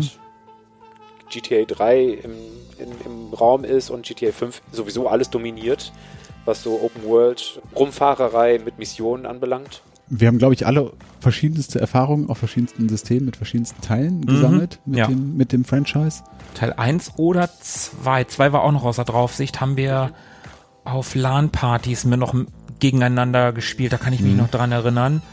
Das war neu und schon abgefahren, aber ich fand es auch nie so richtig geil. Hm, Und dann bin ich ja tatsächlich, ich erst wieder mit dem fünften Teil eingestiegen. okay. Bin da die ganze Reihe komplett ansonsten ausgeklammert. Tobi, du warst ja ganz groß San Andreas, ne? Genau, ich hatte Vice City so ein bisschen, dann mit San Andreas richtig durchgezogen. Fand ich auch, oder finde auch nach wie vor das einen der, der besten Teile. Hab dann fünf noch so ein bisschen gespielt, aber dann hat's mich auch wieder so ein bisschen verloren. Also ich finde mit Vice City und San Andreas hat es so Meilensteine gesetzt, an die man sich sehr memorabel auch erinnern kann. Ah, das eine ist so Miami Vice, das andere ist so äh, hier Gangs und Los Angeles und so weiter. Super stilikonisch, ja. Das habe ich noch sehr äh, genau und sehr detailliert vor Augen. Ab fünf zerfasert das so ein bisschen für mich. Da gibt's ja noch Liberty City auf der anderen Seite. Genau, New Das war York. der ne? vierte Teil, New York. Da habe ich mal Bilder im Internet. Und der dritte. Der spielt auch? Ja. Okay. Ich habe Bilder vom vierten gesehen mit hochauflösenden Texturen und neu, neu, äh, also irgendwie alles neu gemacht. Hm. Die alte Engine, aber neue Texturen drauf und das sieht richtig gut aus. Das sieht Mhm. auch heute mit neuen Texturen immer noch richtig, richtig gut aus. Also die Gebäude und Fahrzeuge, wenn du da Raytracing drauf hast und, und also halt Licht und das alles, das sieht fantastisch aus. Hm.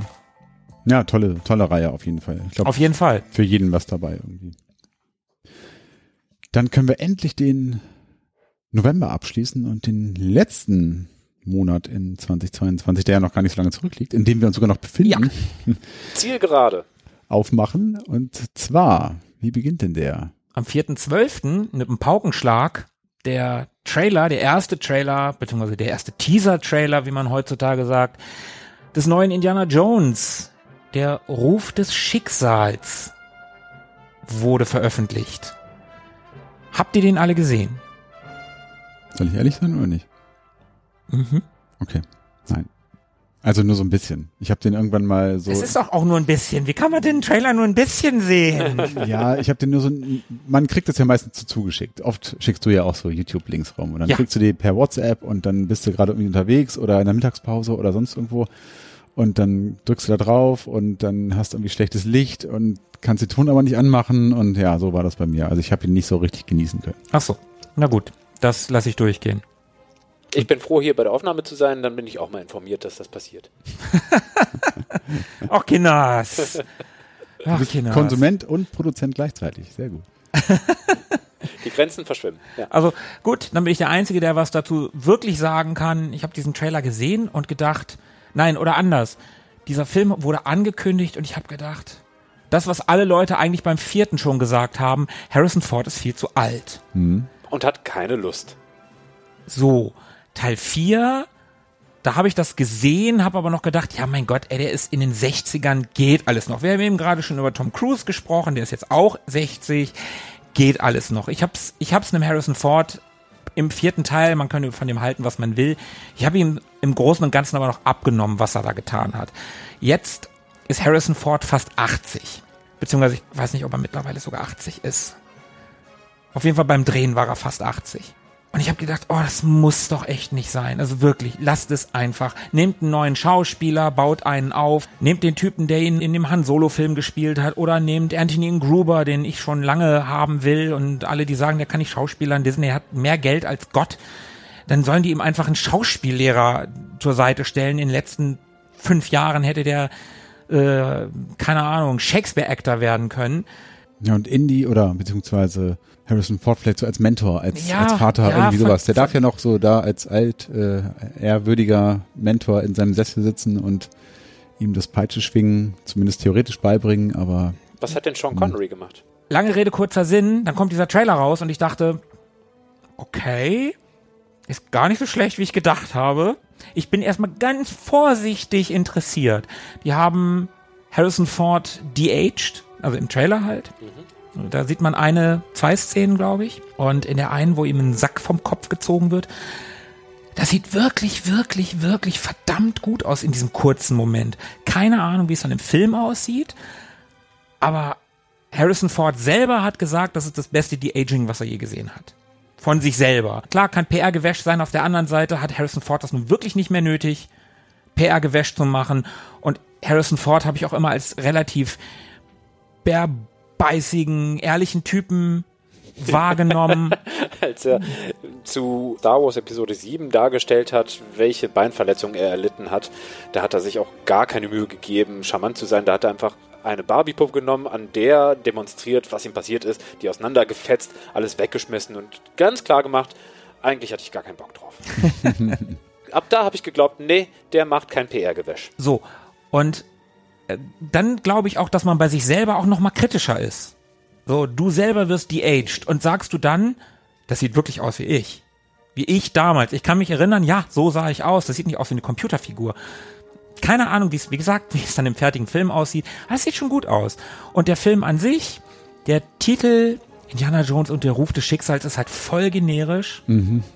Also, boah, Dial of Destiny heißt er im Englischen.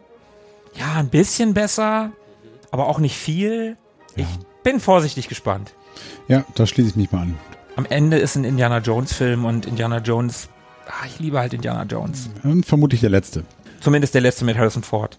Der nächste Punkt auf unserer Agenda ist nicht so episch unterhaltsam, sondern klingt erstmal trocken und verwalterisch. Am 8.12. des Dezembers schritt das Kartellamt der USA ein, um den Kauf von Activision Blizzard durch Microsoft zu unterbinden. Erstmal klingt das nach Manager-Zeitschriften, Schlagzeile, Mhm. aber wenn man nochmal drüber nachdenkt, Activision Blizzard, die, die haben mal so Spielzeug gemacht. Also so Spiele, Videospiele für, für Kinder, die Mama und Papa am Rockzipfel und an der Jacke gezogen haben, könnt ihr mir das zu Weihnachten schenken. Und jetzt kommt das Kartellamt daher und Microsoft, also wie groß, wie riesig ist Videospiel eigentlich geworden? Welche Relevanz haben die, Mhm. dass die politisch, verwalterisch solche Aktionen, solche Handlungen von höchster Stelle erfordern? Also vorhin sprachen wir davon, Videospiele steckten irgendwann mal in Kinderschuhen oder in Jugendsneakers, jetzt sind sie erwachsen geworden.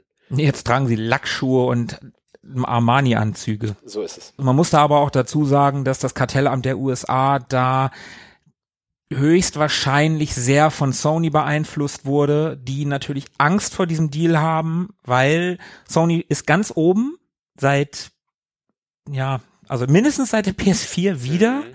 ganz oben und die wollen halt ihren Status behalten und mit diesem Deal würden Microsoft schon sehr, sehr groß werden. Ich meine, die sind jetzt schon groß. Die würden immer noch nicht der größte sein im Business, aber schon sehr, sehr groß. Und da hat Sony natürlich Angst vor. Was ich bis zu einem gewissen Grad verstehen kann. Microsoft hat aber, die haben Angst, dass sie COD, also Call of Duty verlieren. Mhm. Äh, das gehört ja zu Activision Blizzard.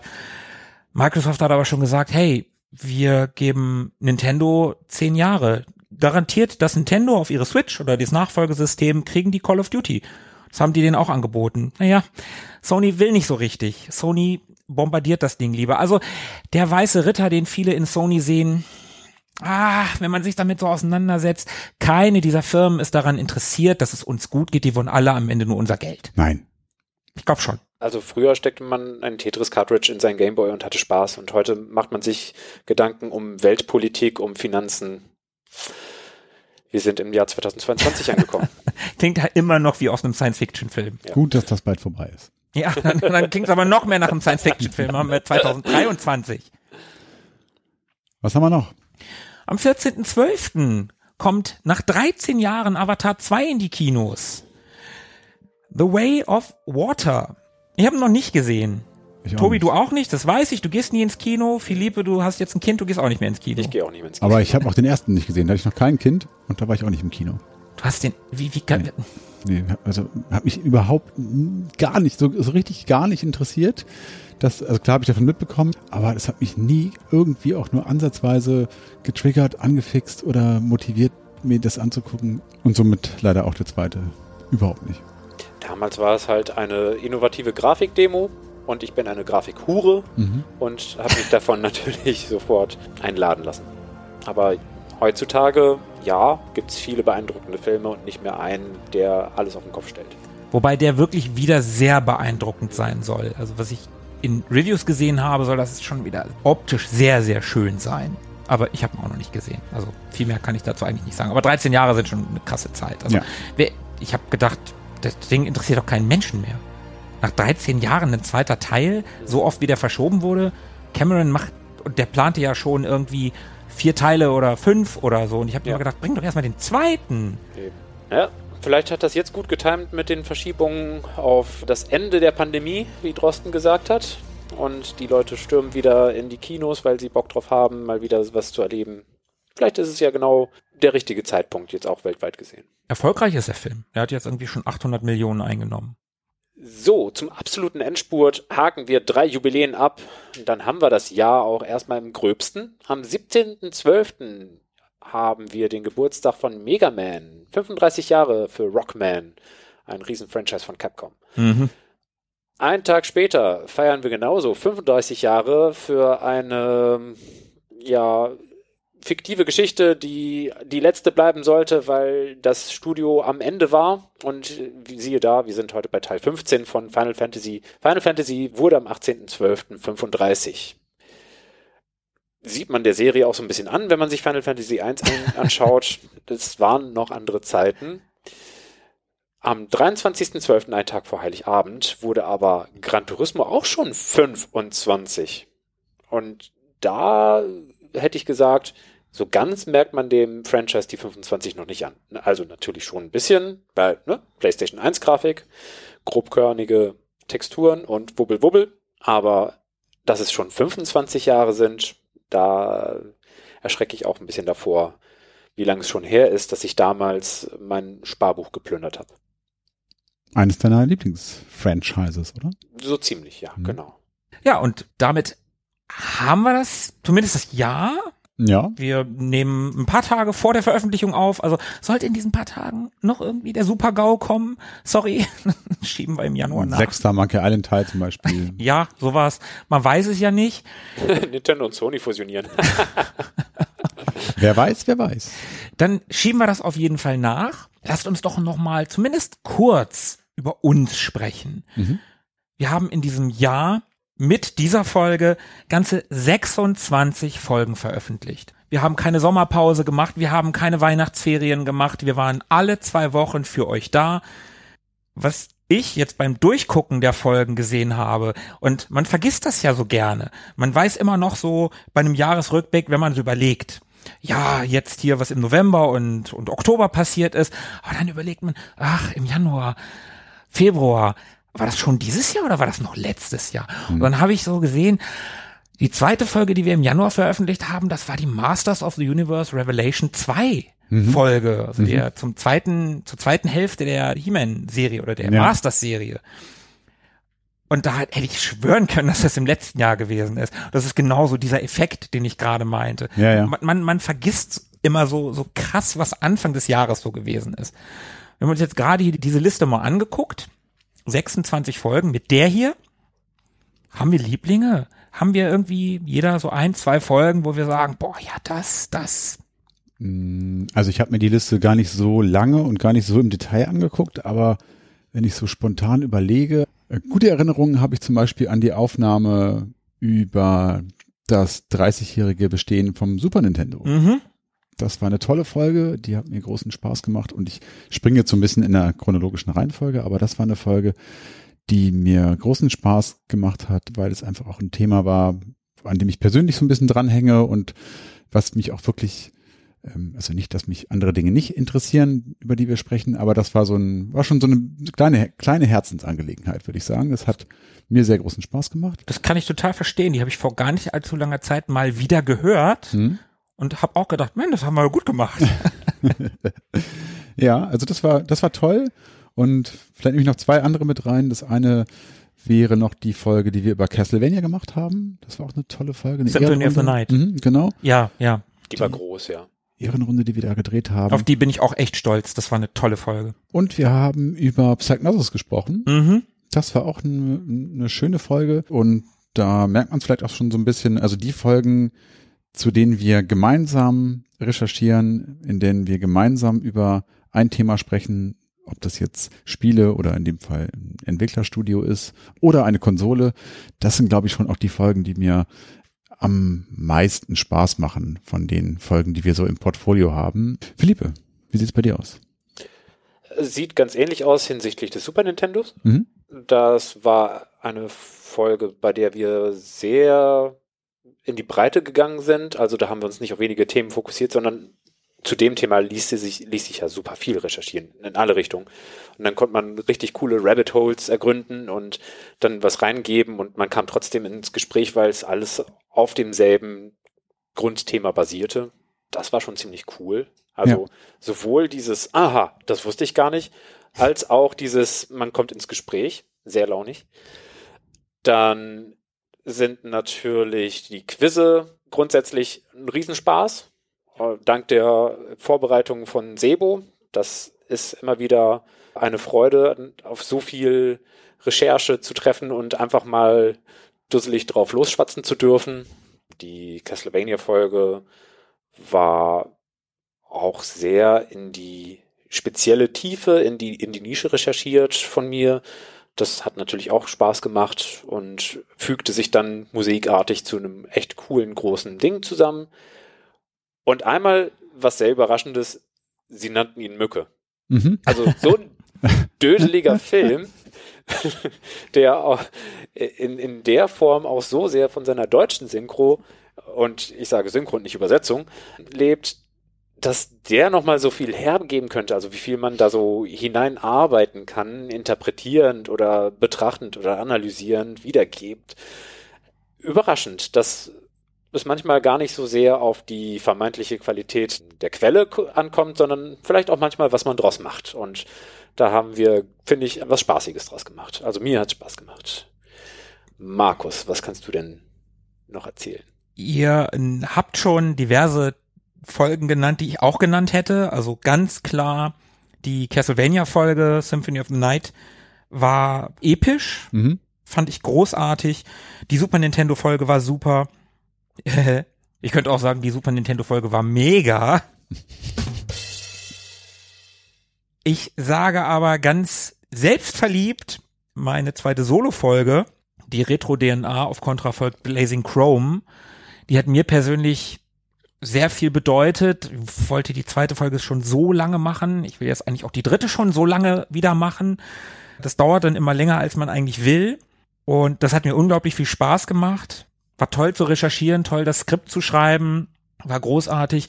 Was ich auch ganz toll fand, war, und ich gehe jetzt auch in nicht chronologischer Reihenfolge vor, war unser erotisches Zweigespann, Mhm. sage ich jetzt mal. Oh la la. Ja. Larry, Larry 7, Mhm.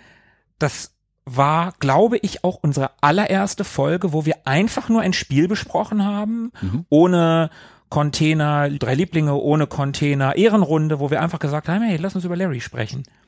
Ja. Und das war auch ganz toll. Das war auch eine unserer ersten Folgen zu viert, glaube ich. Mhm.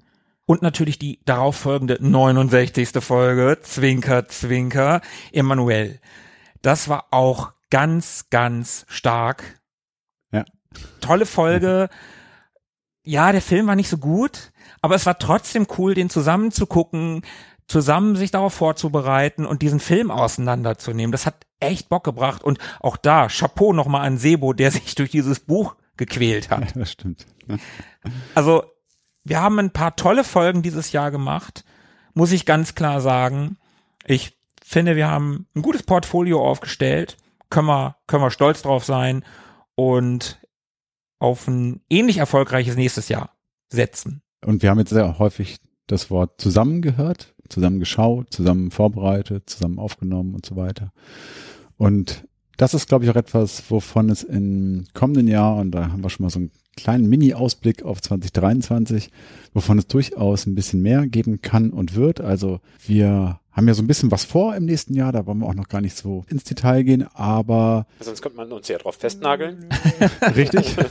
Aber ich glaube, man kann schon mal sagen, wir werden uns ein wenig von unseren Fesseln lösen, um das mal so ein bisschen zu spoilern. Retro Boys entfesselt. Unleashed. Jetzt auch in eurer Stadt. Also zumindest in Teilen und äh, das wird zur Konsequenz haben, dass wir viel mehr zusammen machen. Das werden wir auf jeden Fall. Und da haben wir auch ein paar Ideen. Aber die verraten wir jetzt noch nicht. Da müsst ihr am Drücker bleiben. Aber soweit sind wir noch nicht. Nein, nein, Philipp, Philipp, den Finger wieder runter. Den Finger wieder runter. Dann lasst uns doch noch mal ganz kurz persönlich in Medias Res gehen. Das letzte Jahr. Haben wir noch mal irgendwelche Highlights? Klar, Philippe Kind bekommen, das ist sicherlich ein Highlight. Jetzt nicht so mega retro, ist ja noch sehr neu und frisch. Mhm. Also das Kind. Aber der Name ist Retro. Ja, der Name ist retro, das stimmt. Angelehnt an die erste Programmiererin, die es jemals gab. Ada Lovelace, die Tochter von Lord Byron. Die hat als allererstes einen Computeralgorithmus geschrieben, noch bevor es Computer gab. Ach, Und Ada Lessing ist jetzt auch nicht irgendwie das modernste, auch wenn sie progressiv war in ihrer Frauenpolitik oder in ihrer Haltung dazu. ja krass, geil. Ja gut, den Impact kann man natürlich nur schwer toppen. Philippe, sag doch noch mal irgendwas anderes retrotechnisches, wo du sagst, ja komm, das hatte noch mal irgendwie irgendwas, was was nicht ganz so. Grounde uns doch mal wieder so ein bisschen, wie du so wie in deiner Art. Ich habe einen Retroid Pocket 2 gekauft. Ja, das ist doch was. Genau, super. Das ist zumindest ein gutes Stichwort. Ich habe mich sehr, sehr gefreut über den DA 500 Mini, also Mhm. den kleinen Amiga. Das war etwas, was ich lange herbeigesehnt habe und das 2022 endlich kam und äh, das ich mir gekauft habe, auch schon vorbestellt und so. Also das ist wirklich so mein, ja, mein Retro-Kauf des Jahres geworden und vielleicht auch so damit einhergehend der Retro oder viele Retro-Momente, Hm. die ich mit dem Ding schon erleben durfte. Ansonsten war ich, was so den Bestellklickfinger angeht, gar nicht so umtriebig dieses Jahr. Ja, bei mir war definitiv mehr dabei. Aber teilweise kamen ja die Dinger auch erst, die ich letztes Jahr schon bestellt habe, kamen ja erst dieses Jahr. Das dauert ja immer alles so lange. Ich bin ja großer Fan der Aftermarket Games, die es aktuell gibt, besonders vom Mega Drive. Da gibt's sehr, sehr viele tolle Spiele und da kam ja vor einiger Zeit dieses, habe ich ja auch getwittert, dieses riesige Turrican Package, was ich Mhm. gekauft habe, wo wo einfach so viel Material drin ist, unter anderem auch eine Mega Drive Cartridge zu Mega Turrican Mhm. als Director's Cut. Und das ist einfach ganz nett. Und ich habe mir dieses Jahr mein aller, allererstes Gameboy-Spiel gekauft. Auch ein Re-Release von Avenging Spirit, was ich glaube, ich weiß gar nicht, ob das in Europa jemals erschienen ist. In Amerika mit einem ganz komischen Cover und eigentlich eine Konvertierung von einem Arcade-Spiel. Das Arcade-Spiel soll auch gar nicht so gut sein. Aber das Gameboy-Spiel soll sehr gut sein. Und wenn dann irgendwann mein Analog Pocket kommt, dann kann ich das auch mal spielen. Und ansonsten gab es Ende des Jahres jetzt mein Evercade EXP ist endlich angekommen. Da gab es ja ein ganz großes Drama. Ich weiß nicht, ob ihr das mitbekommen habt. Der Diebstahl. Ja, genau. Der Diebstahl. Evercade ist ja eine, eine Firma beziehungsweise eine Familie an Geräten, die wirklich toll ist für Sammler. Also das erste war ein Handheld und da kommen auch Cartridges rein und da sind immer Spiele-Compilations drauf von einzelnen Herstellern. Atari, Interplay, äh, jetzt zuletzt C64, äh, aber mittlerweile auch Arcade. Und letztes Jahr kam dann eine stationäre Konsole und dieses Jahr kam noch ein Handheld, eine, ein Update im Prinzip des ersten Handhelds. Und das haben die ganz toll gemacht. Das sehr Besondere an diesem Ding, der hat einen Tate-Mode und dann kannst du das Ding halt im 90-Grad-Winkel drehen gegen den Uhrzeigersinn und dann kannst du vertikal ausgerichtete Spiele auf einem vertikal ausgerichteten Screen spielen. Und das ist wirklich, wirklich nett. Ein schönes Gerät, fühlt sich sehr wertig an, hat eine Schwere und ist einfach cool, Cartridges zu sammeln und da reinzupacken. Und ja, das, was wir gerade angedeutet haben, da kam noch die Hiobs-Botschaft. Da gab es einen großen Diebstahl in England. Ich habe da mehrere Versionen von gehört, entweder aus einem Lagerhaus und ich habe aber auch gehört, dass von sich bewegenden LKW die Dinger geklaut wurden. Diese Evercade EXP, die Founders Edition, die Limited, die in Schwarz, die wurden geklaut. Alle. Und dann habe ich schon gedacht, na super, was bedeutet denn das jetzt für meine Vorbestellung? Und dann hatte ich das große Glück im Unglück, dass das nur die Version für England, Nordamerika und ROW, also Rest of World betraf, nicht Kontinentaleuropa. Die waren nämlich alle schon im Lager in Holland, in den Niederlanden. Die waren schon safe, da hatte ich Glück. Das Ding ist am Ende des Jahres angekommen und ja, schönes, tolles, kleines Gerät, macht sehr viel Spaß. Eine schöne Geschichte zu einem schönen Retro-Moment. Ja, also so schön ist die Geschichte nicht für alle jene. Für dich. Die, für mich ja, aber für die Leute, die halt irgendwo in der Welt sitzen und auf ihr Evercade EXP warten und das geklaut wurde und also liebe Leute, wenn ihr auf eBay große Stocks an Evercade EXP in der schwarzen Edition seht, könnte das durchaus sein, dass das geklaute Ware ist. Kauft sie nicht. Melden, melden. Ja, meldet das im Ernst. Also da wurden Leute einfach um ihre Sachen beklaut. Eine schreckliche Welt da draußen. Haben wir's? Noch nicht so ganz. Nein, nein, auf keinen Fall. Das ist noch ein sehr, sehr wichtiger Punkt. Wir möchten nämlich den Schluss dieser Folge gerne nutzen, um einigen Menschen Danke zu sagen, ohne die wir teilweise vielleicht gar nicht hier stehen und sitzen würden. Ja, da hast du recht. Ein trifft das ganz besonders, nämlich Stay Forever. Und die möchten wir nicht nur grüßen, sondern denen möchten wir auch danken dafür, dass sie tun, was sie tun. Gunnar, Christian, danke, dass ihr diesen Podcast ins Leben gerufen habt. Fabian, danke, dass du dabei bist, weil ohne euch wären wir jetzt nicht hier. Und ohne euch wäre wahrscheinlich auch der meiste andere Part dieser Retro-Podcast-Bubble gar nicht existent. Ja, das glaube ich auch. Also ich glaube auch, dass die Jungs da ganz großen Job machen und ganz viel Einfluss und Inspiration an andere Podcasts, so wie unseren, geliefert haben. Also vielen Dank nochmal an der Stelle. Weiterhin wollen wir noch den Paul Kautz grüßen, der mit seinem Game Not Over Podcast auch einen ganz, ganz tollen Job macht. Super Folgen, super recherchiert, toll aufbereitet, also wirklich Chapeau. Auf jeden Fall. Dann die Nerdwelten, ein Jahr voraus, aber ansonsten sind wir uns gar nicht so unähnlich. Hardy, Ben und Dan. Mhm. Grüße auch an euch. Dann möchte ich ganz dringend noch den Sebastian und auch den Christian von der Rückspultaste grüßen, ohne die mein Soloprojekt und meine Einblicke in das Tagebuch nicht drin gewesen wären. Vielen Dank für die Inspiration und schöne Grüße. Und ein Podcast, der mir noch wichtig ist, ist Queek. Die Steffi, die macht einen queeren Geek-Podcast, durch den ich echt viel gelernt habe. Vielen Dank auch dafür. Und dann gibt's natürlich noch einen ganzen anderen Bunch an Podcasts und Leute, die uns irgendwie begleiten, die uns wichtig sind. Die uns inspiriert haben oder mit denen wir auf irgendwelche anderen Art und Weisen freundlichen, netten Kontakt hatten. Das sind zum Beispiel die Kollegen vom Retro Place. Wir haben euch nicht vergessen und werden uns im nächsten Jahr auf jeden Fall bei euch melden. Dann sind da die Kollegen von den Retro Nerds, die die wunderbare Arcade betreiben. Die gesamte Twitter-Bubble, mit denen wir in munterem Kontakt sind. Auf jeden Fall. Unsere Twitter-Bubble ist uns sehr, sehr, sehr wertvoll.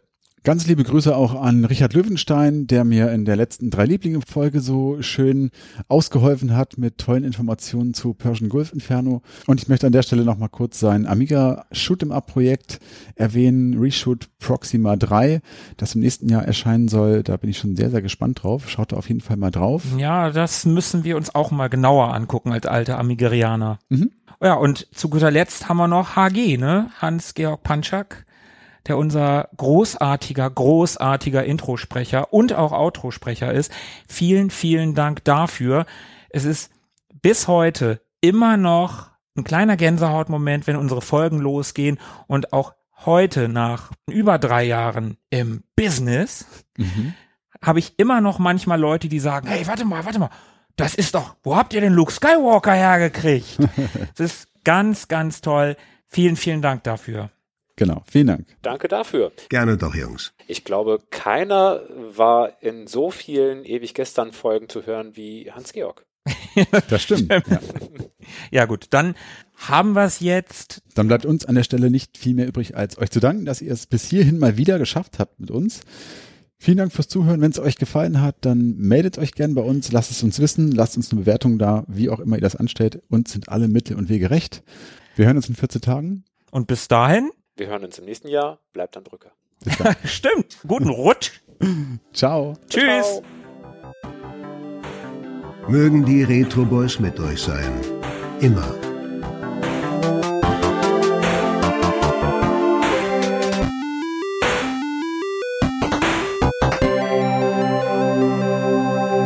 Das war Deutsch, wenn ich mich nicht irre.